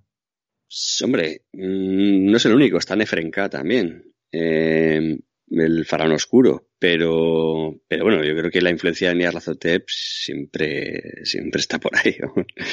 Eh, de hecho, ya lo hemos visto a Nyarlathotep en el juego. Hmm. Eh, Y a mi Aulatotep. también. Eh, vale, imaginaros que viene Egipto, ¿vale? Viene Sí, Egipto, vale. o al menos el desierto, con sus temas. Eh, metéis a Monterrey Jack. Yo lo meto de guardián. ¿A quién metéis de buscador? A, a Norman Withers. Pues eh, Eh, pues sí, podría ser. Eh, ¿Sabes que yo, eh, especulando en el pasado, había pensado que, que te hiciesen la carta de Norman Withers el día que salga como místico? O sea, como ya... y te Sí. Sí, en plan como ya ha cambiado. Quiero decir, Tampoco se no notaría mucho. Claro, Claro. desde que salió el libro, ya han pasado unos años, ya se, ha- ya se ha vuelto místico. Claro, es, es algo que hemos hablado muchas veces. Ahora mismo, mm, el color de la carta que llevas no influye para nada.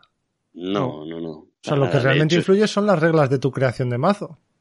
Sí, por eso muchas veces cuando hablamos de guardián o buscador, eh, nosotros en nuestro grupo decimos o fighter o cloever.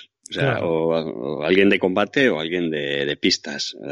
Y de combate, fighter también sería de control de, de enemigos. Eh, sí, la verdad es que sí. La verdad es que ahora el, el color de la carta no influye para nada, porque puedes, puedes hacer un, un, un investigador dedicado a, a un tipo de juego inde- independientemente de, del color de la carta. En algunos, algunos investigadores, no, no todos, obviamente. Sí, sí. Pero eso es que- En Norman Withers es sangrante, porque puede llevar cartas de nivel 1 de buscador, pero, pero todas las que quiera de místico. Sí, Sí, sí, es de un nivel místico cero. disfrazado de buscador. Sí, sí, sí, exacto. No, de nivel 0 solo puede llevar 5, pero de más Sí. nivel todas las que quiera. Sí, sí, sí. Es, es alucinante. Pero bueno. Eh, ¿Alguna sugerencia de superviviente místico rebelde para meter en, en Egipto? Lily Chen, ¿Lily Chen de qué? De superviviente, De superviviente. que, se- que meta gaitas voladoras. Ok.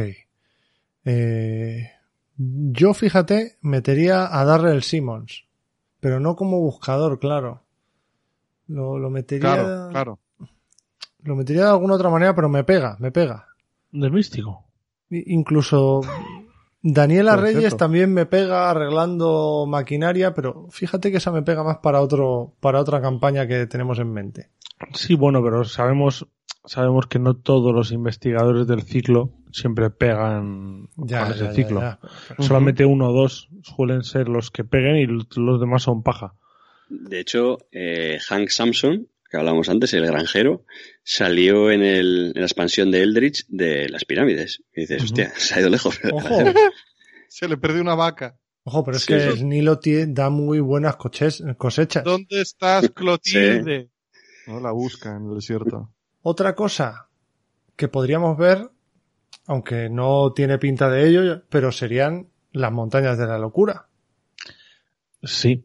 Sí, yo tiene pinta de que si hay a lo mejor una o dos campañas en camino, que una de esas dos pudiera ser eh, las montañas de la locura. Aquí me pega mucho más Daniela Reyes arreglando maquinaria, aviones y de todo. Sí, la verdad que sí, como mecánico sí que sí que pega. Daniela Reyes. Daniela Reyes. Mm. Sí, al final para una expedición tienes que llevar a alguien- a un mecánico. o sea, Sí, eh, se eso. recomienda. De, de hecho, Sí. en el propio relato de las, de las montañas de la locura aparece. Que Ah, hay pues uno de los entonces tiene bastante sentido. No. Podrías haber empezado por ahí. Daniela Reyes no aparece, aparecen los mecánicos. Joder, David, entonces, Te quito la ¿Qué- ilusión. qué- ¿qué es este clickbait que me estás haciendo? Yo ahí te diré más, ahí te diré más, como Egoist dijo antes, Y es que en la expansión del Eldritch Horror de, de las mansiones de la locura, los personajes que todavía no han salido que salen son George Barnaby, el abogado, y Wilson Wilson, Richards. Richards. Sí, sí. El que es el handyman, el manitas, el, También, el, también puede Mm, ser. el de la escopeta Mm. ese. Yo ahí veo, veo claro a Lily Chen. ¿Tú ves a Mm. Lily Chen en todas? ¿Puede Yo ser? en, el- en la primera expansión que salga me gustaría ver a Lily Chen. Hombre, mi- yo veo a Kate Winthrop por, por ser cien, pues siempre hay tiene que ir científicos. Y creo que sí, sí, es, es básico. De hecho, en mm, varios de los, o sea, la, la expedición que va son todos de la Universidad de Miskatonic. Y así que yo digo que Kate Winthrop como, como buscador. Pues sí. Eh, yo también os tengo que decir que creo que no se está acabando el juego, pero creo que más de dos campañas no le quedan. Siempre, sí, más de dos, sí.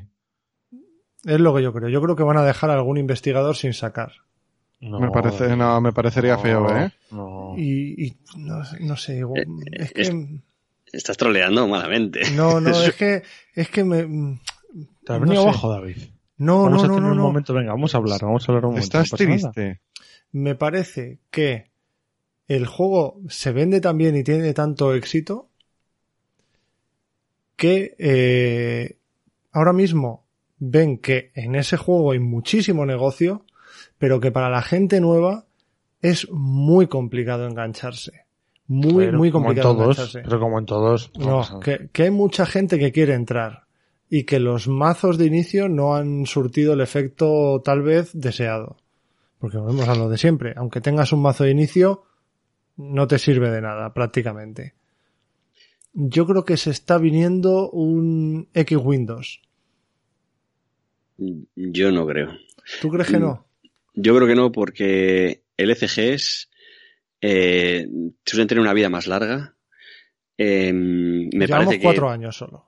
Sí, llevamos cuatro años, sí. Pero el Señor Anillos lleva, ¿cuántos? Nueve o sí, me parece. Sé. Eh, es verdad que, luego el contenido quizá llegará a un punto en que no saldrá tan continuo, pero siendo, siendo Arkham, siendo una licencia propia, que no tienen que pagar nada, yo creo que van a estirar mucho más que dos ciclos. Hombre, dos ciclos al final, si lo miras en, en packs, es un año y medio. O sea, y yo creo que se quedaría un poco corto. Yo digo mínimo cuatro, máximo ¿Cuatro años o campañas? no, campañas. Máximo seis, digo yo. Y llegar hasta un máximo de doce. Y sacarte nuevos investigadores para que tengan para sacarte un nuevo libro de los investigadores de Arkham. Sí, yo digo entre, que va a haber entre diez eh, ciclos, ahora hemos- estamos en el sexto, que va a haber entre diez ciclos y doce. Eso digo yo. Vamos, que no tienen ni idea, David. Bueno, no sé, esa es una conjetura muy así personal, ¿eh? Esto es el Pero- flow de cada uno. Claro, eso es. Final, Pues es que tu flow es muy triste, David. Nadie quiere Bueno, subirse a, su- a tu, a tu flow. Me refiero, tenemos un canal de este juego. Yo soy el primer interesado en que dure 20 años. Claro, pero es que el flow de Goitz es mucho más bacano que el tuyo. archivos de Arkham mm, 2.0 se puede hacer. Sí, sí, no, no, esto, esto No, pero seguirá. Esto, esto va, esto va hasta el infinito y más allá. Y si sale el, el Atlántica este, a tope con él. Y o también os quiero decir que me huele en la nariz lo- una mezcla de lo que ha dicho antes Egoitz y lo que está empezando a ocurrir ya, que es que creo que van a sacar investigadores repetidos, pero con clase cambiada. Uf, ¿Y te gustaría? No lo sé, pero creo que va a ocurrir. Creo que A mí no. creo que no van a crear más investigadores, sino que va- si necesitan tirar más, porque en vez de tres campañas hay cuatro y tienen que empezar a sacar nuevos investigadores, van a tirar de investigadores antiguos con la clase cambiada. no sé, yo estoy viendo una cosa y es una es algo que ya hemos comentado antes incluso en la sección de comentarios, ¿no? De que no necesitas realmente más investigadores y más cartas de jugador porque ya hay muchas y es algo que me pasaba el otro día pensando también en el juego hermano, ¿no? En Marvel Champions. De nada te sirve tener 50.000 héroes y que ahora después de esto vienen cuatro héroes seguidos o seis y luego una cajita y cinco héroes seguidos, si realmente solamente puedes enfrentar a cinco, seis o siete escenarios. Entonces, llegará un momento en el que tengamos muchos eh, personajes donde elegir, muchos personajes tal, pues juego con este, pues juego con este, pues juego con este. Pero realmente necesitamos más campañas. Entonces quizás puedan ir por el lado de, eh, mira, una campaña solitaria, te metemos a lo mejor una carta de cada clase sin personajes, hacemos campañas más complejas y a lo mejor de más escenarios comiéndonos el espacio que teníamos para cartas de personaje y ya está. Sí, yo no sé si pueden comparar Marvel Champions y, y Arkham Horror, ¿eh? porque piensa que en Marvel, que en, en la caja de, del Red Skull salen tres investigadores, son No, Spider-Woman y, y Ojo Dos. Por cuántos escenarios, tres, Tres. escenarios son. Sí, pues al final aquí tienes cinco investigadores por ocho escenarios en un ciclo. Eh, no sé, si es verdad que ahí salen muchos. y- A ver, hay, hay trillones de supervillanos en, en, en- en Marvel. Yo no sé si aquí hay tantos. No, bueno, ta- la caja, la caja de cráneo rojo son cinco enemigos. ¿A cinco enemigos son? Sí. O sea, cinco Sí, escenarios sí. diferentes. No. Sí, el Crossbones, Sí. eh, el hombre absorbente, luego el supervisor, Armin Zola y cráneo rojo. Ah, hostia. Vale, vale, vale. Eh, bueno, A mí pues- no me gustaría que sacasen investigadores con clases cambiadas, porque yo soy de la opinión de que en los juegos es mejor algo nuevo que algo viejo cambiado.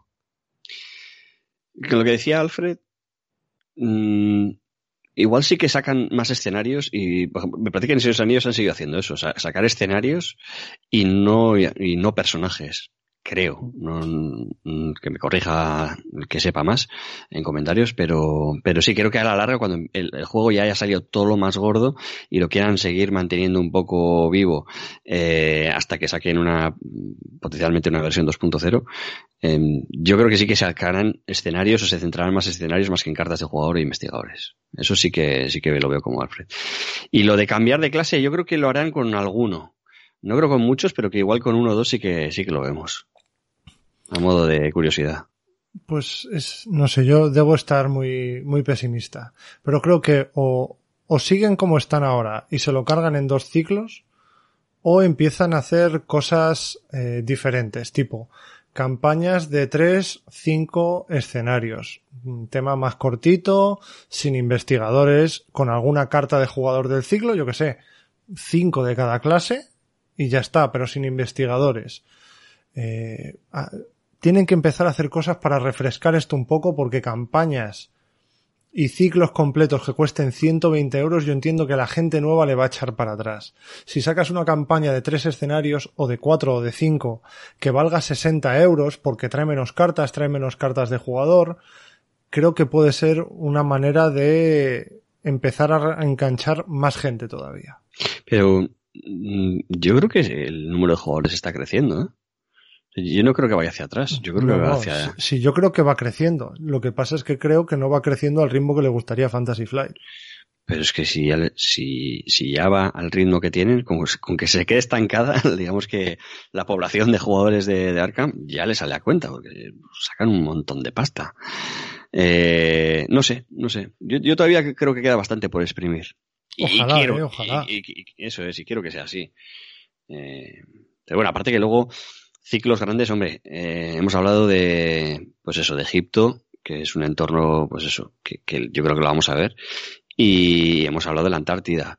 Yo creo que tenemos que pasarnos por los bosques y, y ver a Subniguraz en algún momento también, así como deidad. Y, y es una deidad suficientemente grande como para que tenga un ciclo completo alrededor. Yo veo un ciclo en la América profunda, rollo en Nueva Inglaterra, en bosques, rollo ¿Tipo de- círculo roto?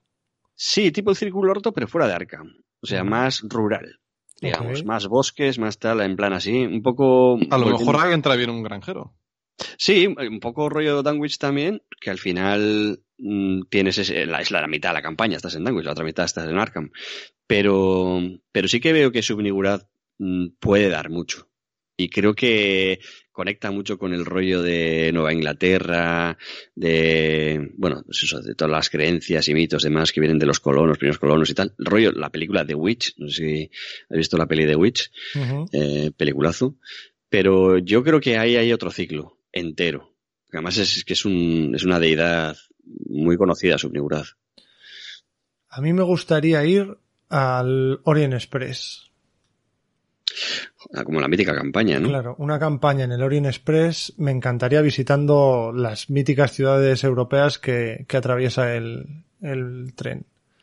No sé cómo lo haría, no sé si haría los escenarios dentro del tren entre ciudades y en las ciudades los interludios o haría los escenarios en las ciudades y en el tren los interludios.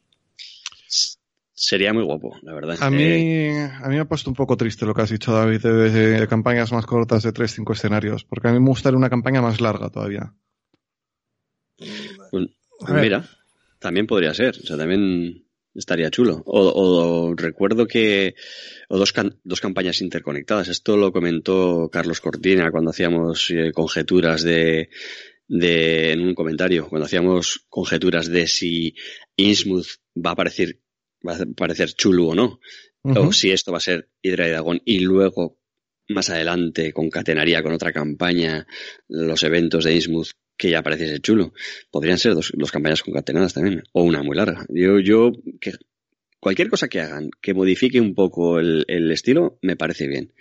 ¿Y qué Oh, harías? Mm, ¿Prepararías la campaña para mazos de 80 de experiencia o darías menos experiencia en cada mm, escenario? Hombre, realmente mm, tampoco importa mucho.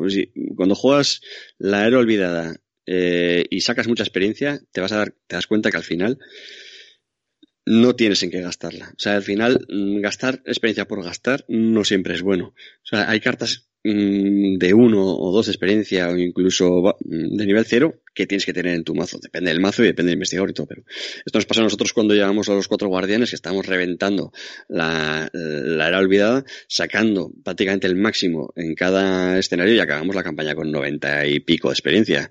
Y, y decíamos, o sea, Andy se quedó en 70 y pico. Decías que no quiero tocar el mazo más. Porque ya es que así está como lo quiero. No quiero meter nada más. Para, es que no tiene sentido. Y, no sé, mm, puedes regular un poco y administrar un poco la experiencia y darla de manera más regular si vas a hacer una campaña larga. No sé, yo, creo que más, más que eso van a hacer algo como lo que han hecho en Innsmouth, que es eh, juegos, o sea, modos de juego alternativos o cosas que cambien un poco la manera de jugar. Eh, No se me ocurre el qué, pero aquí han metido tokens nuevos. Pues igual te meten una mecánica de azar diferente de alguna manera que, que, que sea adicional a la bolsa del caos o algo, no sé. Pero cambios un poco, eh, casi hasta diría estructurales nucleares del juego. Cosas nuevas. O incluso... Un escenario sin mazo de encuentros. O, o cosas así Uf, que te peten la sí. cabeza. Cosas raras, sí, o, o un- una campaña que, que se juegue semi-cooperativa. Por decirlo, no sé, no sé, que haya algún tipo de traidor o alguna historia así. Que no tiene por qué, al final es un cooperativo, no, igual no, no va a cambiar algo tan, tan gordo. No sé, pero cosas. no, pero ahora que nos tenemos que liar a cuchilladas por un tapete, es el mejor momento para meter esto. Claro, sí. Bueno, con los tokens benditos y malditos eh, se crean conflictos entre jugadores, o sea, entre estilos de juego. Pero claramente, si no te pones de acuerdo, o sea, puede afectar mucho a- Sí. al otro jugador lo que lleves.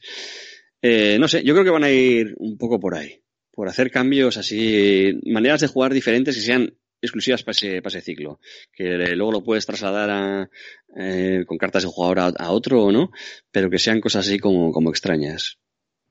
Ok. ¿Qué, Diferentes- qué iba- Perdona. Sí, sí, no, no, eso. ¿Qué, qué iba a decir Alfred antes que le he cortado? No, que iba a decir que si sale una campaña del Orient Express, ¿qué personaje podría ir en una campaña mayordomo. Orient Express? Hércules Poirot. Lily Chen. Lily Chen, el Orient Express. Ojo ahí. No, no, Orion de donde viene, Express de la velocidad a la que te hunde la vida. Eh, ¿Y qué, qué más entornos veis que falten? Porque yo creo que, no sé, no sé si queda... yo creo que deberían meter algo en Asia. Sí, Europa se debería de tocar un poco, un poco más, yo creo. Yo también. Europa creo que con el Orient Express quedaría bien tocadita. Sí, sí, sí. Y metería algo de, de, de Asia. Algún tipo Yo- de, de deidad que adore algún culto asiático y haya que acabar con ella, eh, yendo a Shanghái o a Japón, incluso A Madripur. Claro, incluso meter algún algo relacionado con los kaijus y toda esta mitología de bichos gigantes japoneses. Y si te meten a a este a Sudemel, la deidad esta que es el de lo de los cutonias que destruyen ciudades y demás, todo ese rollo que sale en Eldritch, de ciudades en ruinas, eh, eso molaría también. Algo Los gusanos sea- estos gigantes.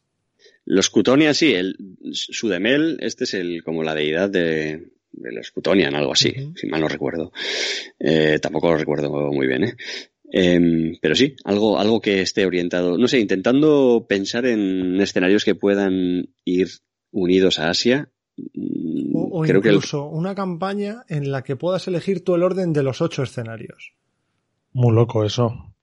No sé.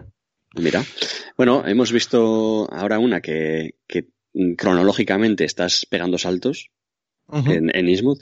Hemos visto una que son cuatro campañas, o sea, dos campañas de, dos mini campañas de cuatro que van entrelazadas. Mm, No me sorprendería que hubiese un- una jugada rara, ¿eh? Joder, eso, eso me apetece. Pues mira, En plan, eh, elige tu propio camino y que según qué escenarios hagas, en qué orden pasen cosas. Sí, so- es, ese estilo solo tendría un, un punto negativo. Que es que eh, o sacas los ocho escenarios de golpe o es poco viable.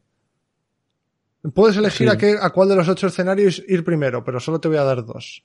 Pero Ajá. sería una caja a lo mejor, ¿no? Una caja grande ahí con... Ah, a ver, no, no necesariamente, David, es que lo puedes hacer así, de- puedes elegir en qué orden hacerlo, pero la primera vez lo vas a hacer en este. Ya. Ya. Ya, ya, ya, ya. Bueno, no sé. ¿Hay, hay alguna deidad más por ahí también que... Hombre, Será por deidades, deidades. Sí, alguna tocha de estas. Eh, bueno, hemos visto, creo que las, las más conocidas, quitando Subniguraz, creo que, aunque sea de refilón, han pasado casi todas, menos. Cthulhu. El Claro, durmiente. Que es, que es el otro entorno que veremos Rie, no veremos Rie. Hombre, A ver. Yo- habría que, ¿no? Habría que verla. Estaría, Estaría feo. Pero eh, ¿cómo la enmarcas si no es en una continuación de Innsmouth? Aunque volvemos a lo de siempre, Innsmouth está en el Atlántico. Rie está en el Pacífico. Sí, sí, sí. Sí, sí, O sea, sí, es lo que comentamos. Igual sería enlazado con algo de Asia. Ojo, y tenemos otro, otro de los personajes, que es el abogado, que tiene un barquito. Ojo. ¿Tiene un barquito? No Sí, digo nada, sí. sí. sí, sí, que sale en un barco ahí Sale leyendo y tal. sí. Y su historia es que se compra un barco con su, con su esposa y se van navegando por ahí. Entonces, ojo, ahí lo dejo. ¿Os, habéis fijado que el, el título de, de uno de los escenarios, creo que es el último, se llama Into the Maelstrom? Que es... Eh, Maelstrom creo que es una tormenta, ¿no? O Sí. así. Es, Es el nombre que tiene un remolino que hay cerca de Noruega, si no me equivoco. Sí, de hecho, el otro día estaba viendo la peli de Solo con los críos Sí. y, hay, una hay escena, sí, sí. No, pero no está, no está tan mal, ¿eh? Tiene cosas muy salvables. Hay, hay una escena que sale un bichejo ahí muy pulpero ahí en el espacio y justo dicen Into the Maelstrom, que se tienen que meter, o sea, que, pasan por ahí con el halcón milenario y todo el Es rollo. como Está la el- vorágine. Sí, sí, y, y, pas- y pasan por ahí y está ahí un bicho muy, muy, muy rollo, muy inspirado en los mizos, que tiene 15.000 ojos, que de hecho se le ve en una escena que está el halcón milenario y de repente se abre un ojo ahí, plac, gigante, y se empiezan a abrir ojos y tal, y empiezan a salir tentáculos. Venga ahí Y- los spoilers, eh, güey, por favor. Venga. Bueno, eh, Ah, eh, ¿qué- Bueno, si no has visto solo, Bueno. ya has tenido tiempo. no son spoilers del juego. Es la peli, además es la peli de Han Solo. Cualquier spoiler sería, Sí. pues en nada. El, en el WoW también hay un sitio que se llama Maelstrom, se llama la vorágine, y es un remolino en mitad de los dos grandes continentes, donde al final derrotas a la muerte. Sí, estoy viendo aquí que además que hay, hay una, un relato de, de Poe que es el descenso al Maelstrom este. Que también es en- parece que va de, de un bueno una especie de naufragio y que se meten en eso en un whirlpool o whirlpool de estos un, un remolino, Remolino. Así que a ver por dónde va por dónde va el final de esta campaña a ver a dónde nos lleva Yo creo que Chulu no será. Igual que en, en otra campaña no fue Nyarlathotep. sí yo no creo que sea chulo pero creo que va a tener una influencia creo que va a parecer Te, te darán Mm, más- alguna pistita. más que nombrado. Ok, Sí. ok. Ok. Eh, ¿Alguna, alguna idea loca que tengáis, aparte de la de Ulises, de entrar en instalaciones del gobierno para un escenario independiente? Eh, hostia. Lo mío sería campaña, ¿eh? Ah, lo tuyo Sí. sería campaña. Hombre, claro, cada escenario un piso. Área 51. Algo Claro, así. al- algo así. Ese tipo Sería, de. sería área 20. Pero, Pero no, pero, pero por ejemplo, yo sí que yo sí que veo algo tipo Área 51 para un escenario independiente. Me refiero, lo del Blob no Es llegó que- hasta los años cu- 50, 60. Es y que lo ya sabes que a mí metido. los escenarios independientes. mm, ¿Cómo? mm, eh. Vale, vale, vale, vale. Yo te digo, eso sí que lo veo. Entrar en unas instalaciones secretas del gobierno, además con todo lo de la conspiración de Ismuth que ha venido ahora, que no sabes quiénes son los buenos y los malos, y todavía no lo sabemos. eh, veremos, veremos. Yo creo que puede estar guay. Un escenario así. Hemos visto, o sea, t- estaba pensando, a ver, mans- alguna mansión, al final hay- hemos visto muchas mansiones dentro de ciclos y el, el propio Core es una mansión. O sea, Hemos estado en un el- hotel. El, el- el comienzo, hemos estado en un hotel, pero yo creo que una mansión todavía puede dar algo de juego para un, para un único one shot. Cementerios también hemos visto en diferentes escenarios. Eh, pero creo que también algo alrededor de un cementerio se podría tener chicha. Eh, no sé, estoy intentando pensar así entornos así un poco que pueda, que pueda ir bien. No se me ocurren muchos, ¿eh? Mm, Algo sacarán, algo sacarán. O sea, tienen un montón de personas que igual que te sacan relatos que de estos investigadores te sacarán otras cosas. Es decir, te puedes ir a cualquier novela de Lovecraft e intentar sacar una campaña de ello, que seguro que lo haces. Pero, pero bueno, yo creo Lo- que ellos sacarán algo real. Lo que creo que sí, sí harán será localizar escenarios eh, independientes dentro de lugares del mundo. O sea, que salgan de Estados Unidos. Que ya sea en Europa o en Asia o en el Congo, me da igual. No sé. Incluso con así. leyendas locales, Sí, sí, que salgan un poco. Un tipo poco de... Pero fuera de Estados El Unidos. chupacabras. Sí, sí, igual que hicieron en Carnevale, pues algo así. Ok. Es que manicomio hemos visto ya, uno, Sí. pero era solo un escenario, pero también es que, joder, yo recuerdo el, el, el módulo del, del manicomio del juego de rol y era brutal, me encantaba ese módulo. De hecho, lo, lo, dirigí, lo dirigí en su día bastantes veces. Eh, pero me gustaría ver más manicomios o jugar más con la locura, con el rollo de la locura. Se nos ha olvidado decir antes que eh, Friquillo, uno de los patronos, ha organizado una partida de rol y Egoich y yo estamos participando. Sí, sí, sí. Fue así una prueba, porque Javi no había jugado nunca rol y bueno, yo llevaba, estuve pensando y creo que más de 20 años o casi 25 sin jugar a rol.